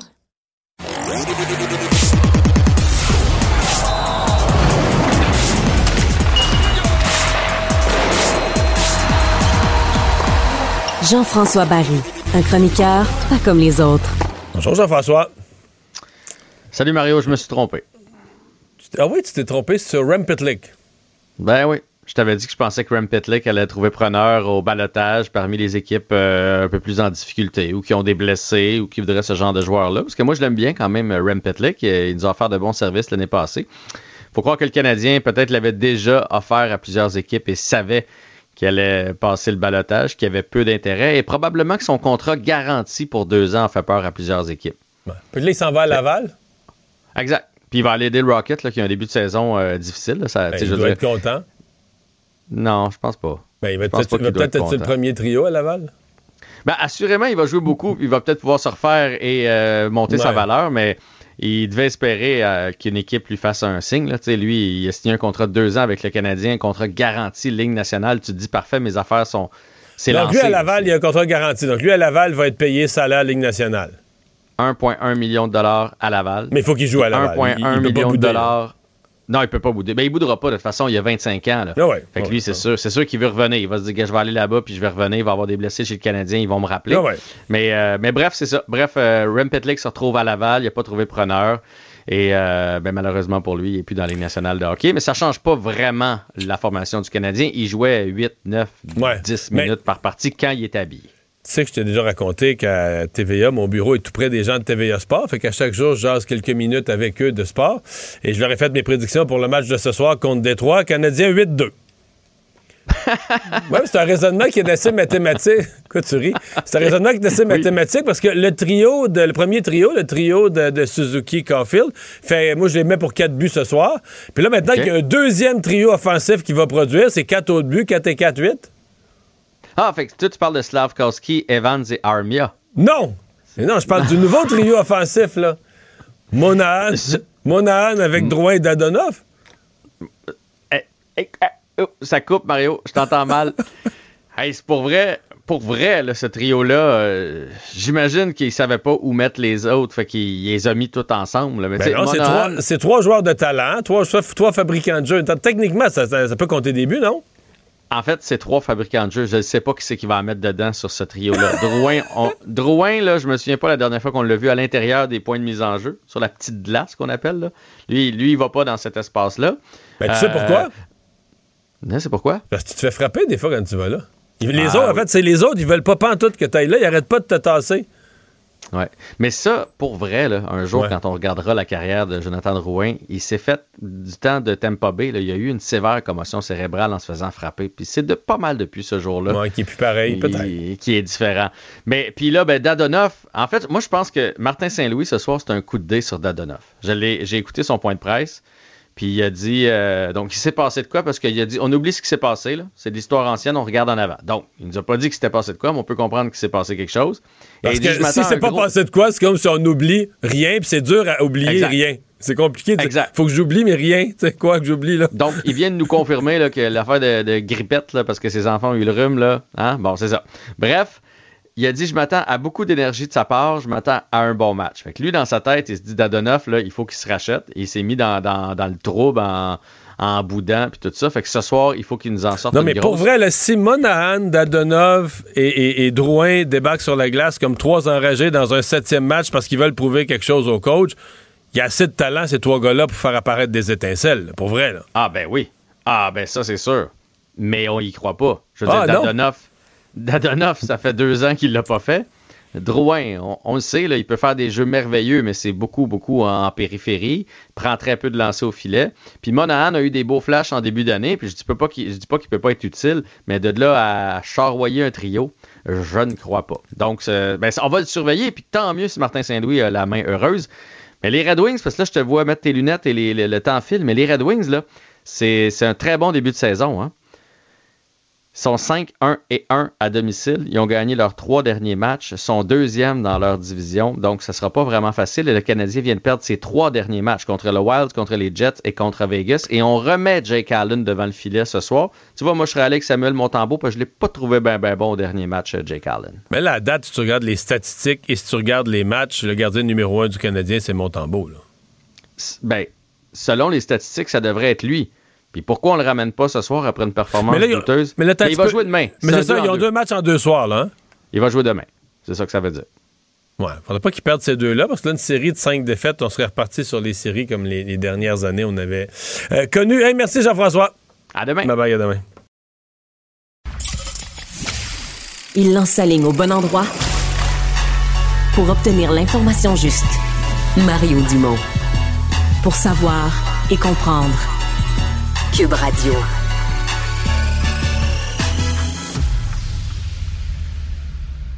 Cube Radio. Cube Radio. En direct à LCN. Mario et Emmanuel sont avec nous ce soir. Bonsoir à vous deux. Bonsoir. Alors, euh, on le sait, hein, c'est dans un contexte politique euh, explosif que tiennent les, les élections de mi-mandat aux États-Unis. Mario, un, un scrutin marqué par l'inflation, euh, une polarisation euh, jamais vue, je pense qu'on peut le dire, puis en toile de fond, évidemment, l'ultime revanche espérée par Donald Trump. Oui, mais la polarisation est installée depuis quelques années. Quand on y regarde bien, elle n'est pas si différente cette fois-ci. Je pense que ce que les républicains ont réussi, c'est ce que Pierre Poilievre essaie de faire à Justin Trudeau ici, là, de faire porter par Joe Biden, par le Parti démocrate, la responsabilité euh, de l'inflation, de la perte de pouvoir d'achat, etc., ce que vivent les Américains ordinaires. Euh, et les démocrates sont toujours pris avec cette image d'un parti qui n'est plus tout à fait le parti de la base. C'est un parti plus à gauche, mais qui devait être le parti des ouvriers, des travailleurs, des gens ordinaires qui l'arrachent. Alors, c'est plus, on est plus dans le Parti démocrate, là, qui joue les woke sur les campus, qui joue les intellectuels, des, des grandes causes, etc., mais qui ont perdu le contact avec euh, les gens qui ont de la misère à payer leur épicerie. Et c'est pour ça, moi, je pense que les républicains vont sortir assez fort ce soir, vont faire des gains importants. Ah ouais. Emmanuel, de toute façon, les élections du mandat, là, ça rime souvent avec euh, sanction pour le parti qui est au pouvoir. mais euh, il fait référence un peu, euh, Mario, ça va être vraiment la galère pour Joe Biden et, son parti, si les sondages se confirment, en tout cas. Oui, à deux niveaux. De un, c'est que si les sondages se confirment, ça va venir confirmer que même sous Joe Biden, on n'a pas réussi à rebâtir, je dirais, la base traditionnelle euh, du Parti démocrate. Il faut voir aussi ce soir si la désaffection du vote des euh, latino-américains se confirme, parce que ça aussi, ça faisait partie de la base des, euh, des démocrates. Mais surtout, le gros problème pour Joe Biden, on le comprend, c'est que si les républicains contrôlent le Congrès, ça devient quasiment impossible pour lui, non seulement de faire adopter son agenda législatif, il va en plus devoir utiliser le veto pour bloquer les initiatives des républicains. Donc, on rentre dans un bras de fer. Ça, c'est sans compter toutes les enquêtes pour l'humilier, pour l'embarrasser que les républicains vont vouloir euh, euh, lui mettre entre les dents, je dirais, en termes d'enquête du Congrès, justement pour affaiblir les démocrates en vue de la prochaine présidentielle en 2024. Oui, en tout cas, ils nous annoncent euh, une grande, grande annonce le 15 novembre, parions qui ne fera pas les choses à moitié. On va revenir chez nous, le, le fameux TCS, le transfert canadien en santé, le deuxième jour de, de pourparlers entre les provinces et, et le fédéral. On va écouter Justin Trudeau euh, qui s'est fait questionner sur le sujet aujourd'hui. c'est pas l'argent qui manque dans les systèmes provinciaux. S'ils sont en train d'envoyer euh, des chèques pour des gens qui en ont euh, moins de besoin ou donner des baisses d'impôts aux plus riches, ça prend des investissements qui vont livrer les systèmes et c'est pour ça que les ministres de la Santé sont en train de se rencontrer euh, à Vancouver aujourd'hui. Marie, une petite balle courbe euh, de M. Trudeau, là, qui, qui Ouais, la, la- la recette, la recette n'est pas tout à fait nouvelle. Là. Si les provinces, dans ce cas-ci, si Ouais. les provinces aident des gens avec l'inflation, etc., ben, ça veut dire que de l'argent, il y en aurait pour investir en santé. Il reste que le fédéral a une responsabilité. Le fédéral, au fil des années, euh, s'est retiré du financement de la santé progressivement, surtout dans une période où les coûts étaient de plus en plus élevés. Et là, il y a une recherche de solutions pour rétablir ça. Et euh, bon, M. Trudeau fait son travail, le baisse la pression, baisse les attentes, baisse la pression. Euh, Mhm. Les provinces essaient de la monter. Mais en bout de ligne, la clé, c'est une seule chose. C'est le front commun des provinces. Si les provinces se tiennent, si les provinces restent solidaires, ils ont un pouvoir devant le ministre fédéral. Mais on le sait, le Parti libéral et Justin Trudeau sont passés maîtres dans l'art de donner des nananes aux provinces à minuit moins une. Mhm. Donc, de les diviser, de briser le front commun. Et euh, j'ai bien peur que c'est ça qui va arriver cette fois-ci encore. Oui, Emmanuel, M. Dubé l'a dit hier au bilan, hein, il ne veut pas se faire imposer de conditions pour euh, le financement de, de la santé. C'est une position forte du Québec, là, qui ne date pas d'hier d'ailleurs, mais elle n'est pas partagée par les autres provinces. Elle- c'est comme l'évoque Mario, elle est partagée en principe quand les négociations commencent, mais Mm. ensuite, ça s'effrite. Je vous donne un Ouais. exemple. Monsieur Duclos, hier, a proposé aux provinces, il dit, écoutez, Moi, je vais augmenter le transfert en santé. Ça, c'est comme le pot d'argent qui est vraiment sans condition, pourvu qu'on s'entende sur un partage de données, pour qu'on puisse voir qui a les meilleures pratiques pour que vous puissiez vous entraider. Monsieur Dubé dit, écoutez, là, il n'y en est pas question, on n'a pas de compte à rendre. Nos comptes à rendre, c'est aux Québécois, c'est pas à Ottawa, merci, bonsoir. Moi, j'entendais le, premier, le ministre de la Santé de la Colombie-Britannique, il n'avait pas trop de problème avec ça. Lui, ce qu'il veut, c'est avoir la garantie de l'argent. Donc, on le voit, ce soir, les provinces sortent, elles ont l'air d'être unies dans leur indignation contre Ottawa. Mais dans les faits, elles sont fâchées parce qu'on n'a pas parlé d'argent, alors qu'on n'allait jamais parler d'argent avec M. Duclos. Puis elles sont fâchées parce que M. Trudeau n'est pas à la table. M. Trudeau, il a appris de ses prédécesseurs. Il ne va pas aller se pointer à la table avec tous les premiers ministres des provinces en avant de lui avant qu'on s'entende au moins sur un cadre de négociation puis que les fils soient attachés. Il ne se fera pas mettre dans un coin comme Paul Martin en 2006. Uh-huh. On va suivre ça. Parlons de la chefferie du PLQ. Euh, Mario, ça ne se bouscule pas au portillon pour succéder à Dominique Anglade. Ouais, restons prudents, parce que là, on s'est fait des listes, nous, là, de toutes les personnes qu'on pouvait imaginer. Mais là, on enlève, on enlève des noms à vitesse grand V, mais en même temps, ces gens-là, euh, ces gens-là ont jamais demandé à avoir leur nom sur une liste. là. Sophie Brochu d'Hydro-Québec et autres, c'est des noms que nous, on a mis sur des listes. Donc là, ça se dépouille. Euh, Denis Coderre, donc, qui était le premier dans le sondage d'hier, lui, euh, ne serait pas intéressé, a dit un nom ferme pour l'instant. Donc, ça laisse Pierre Moreau.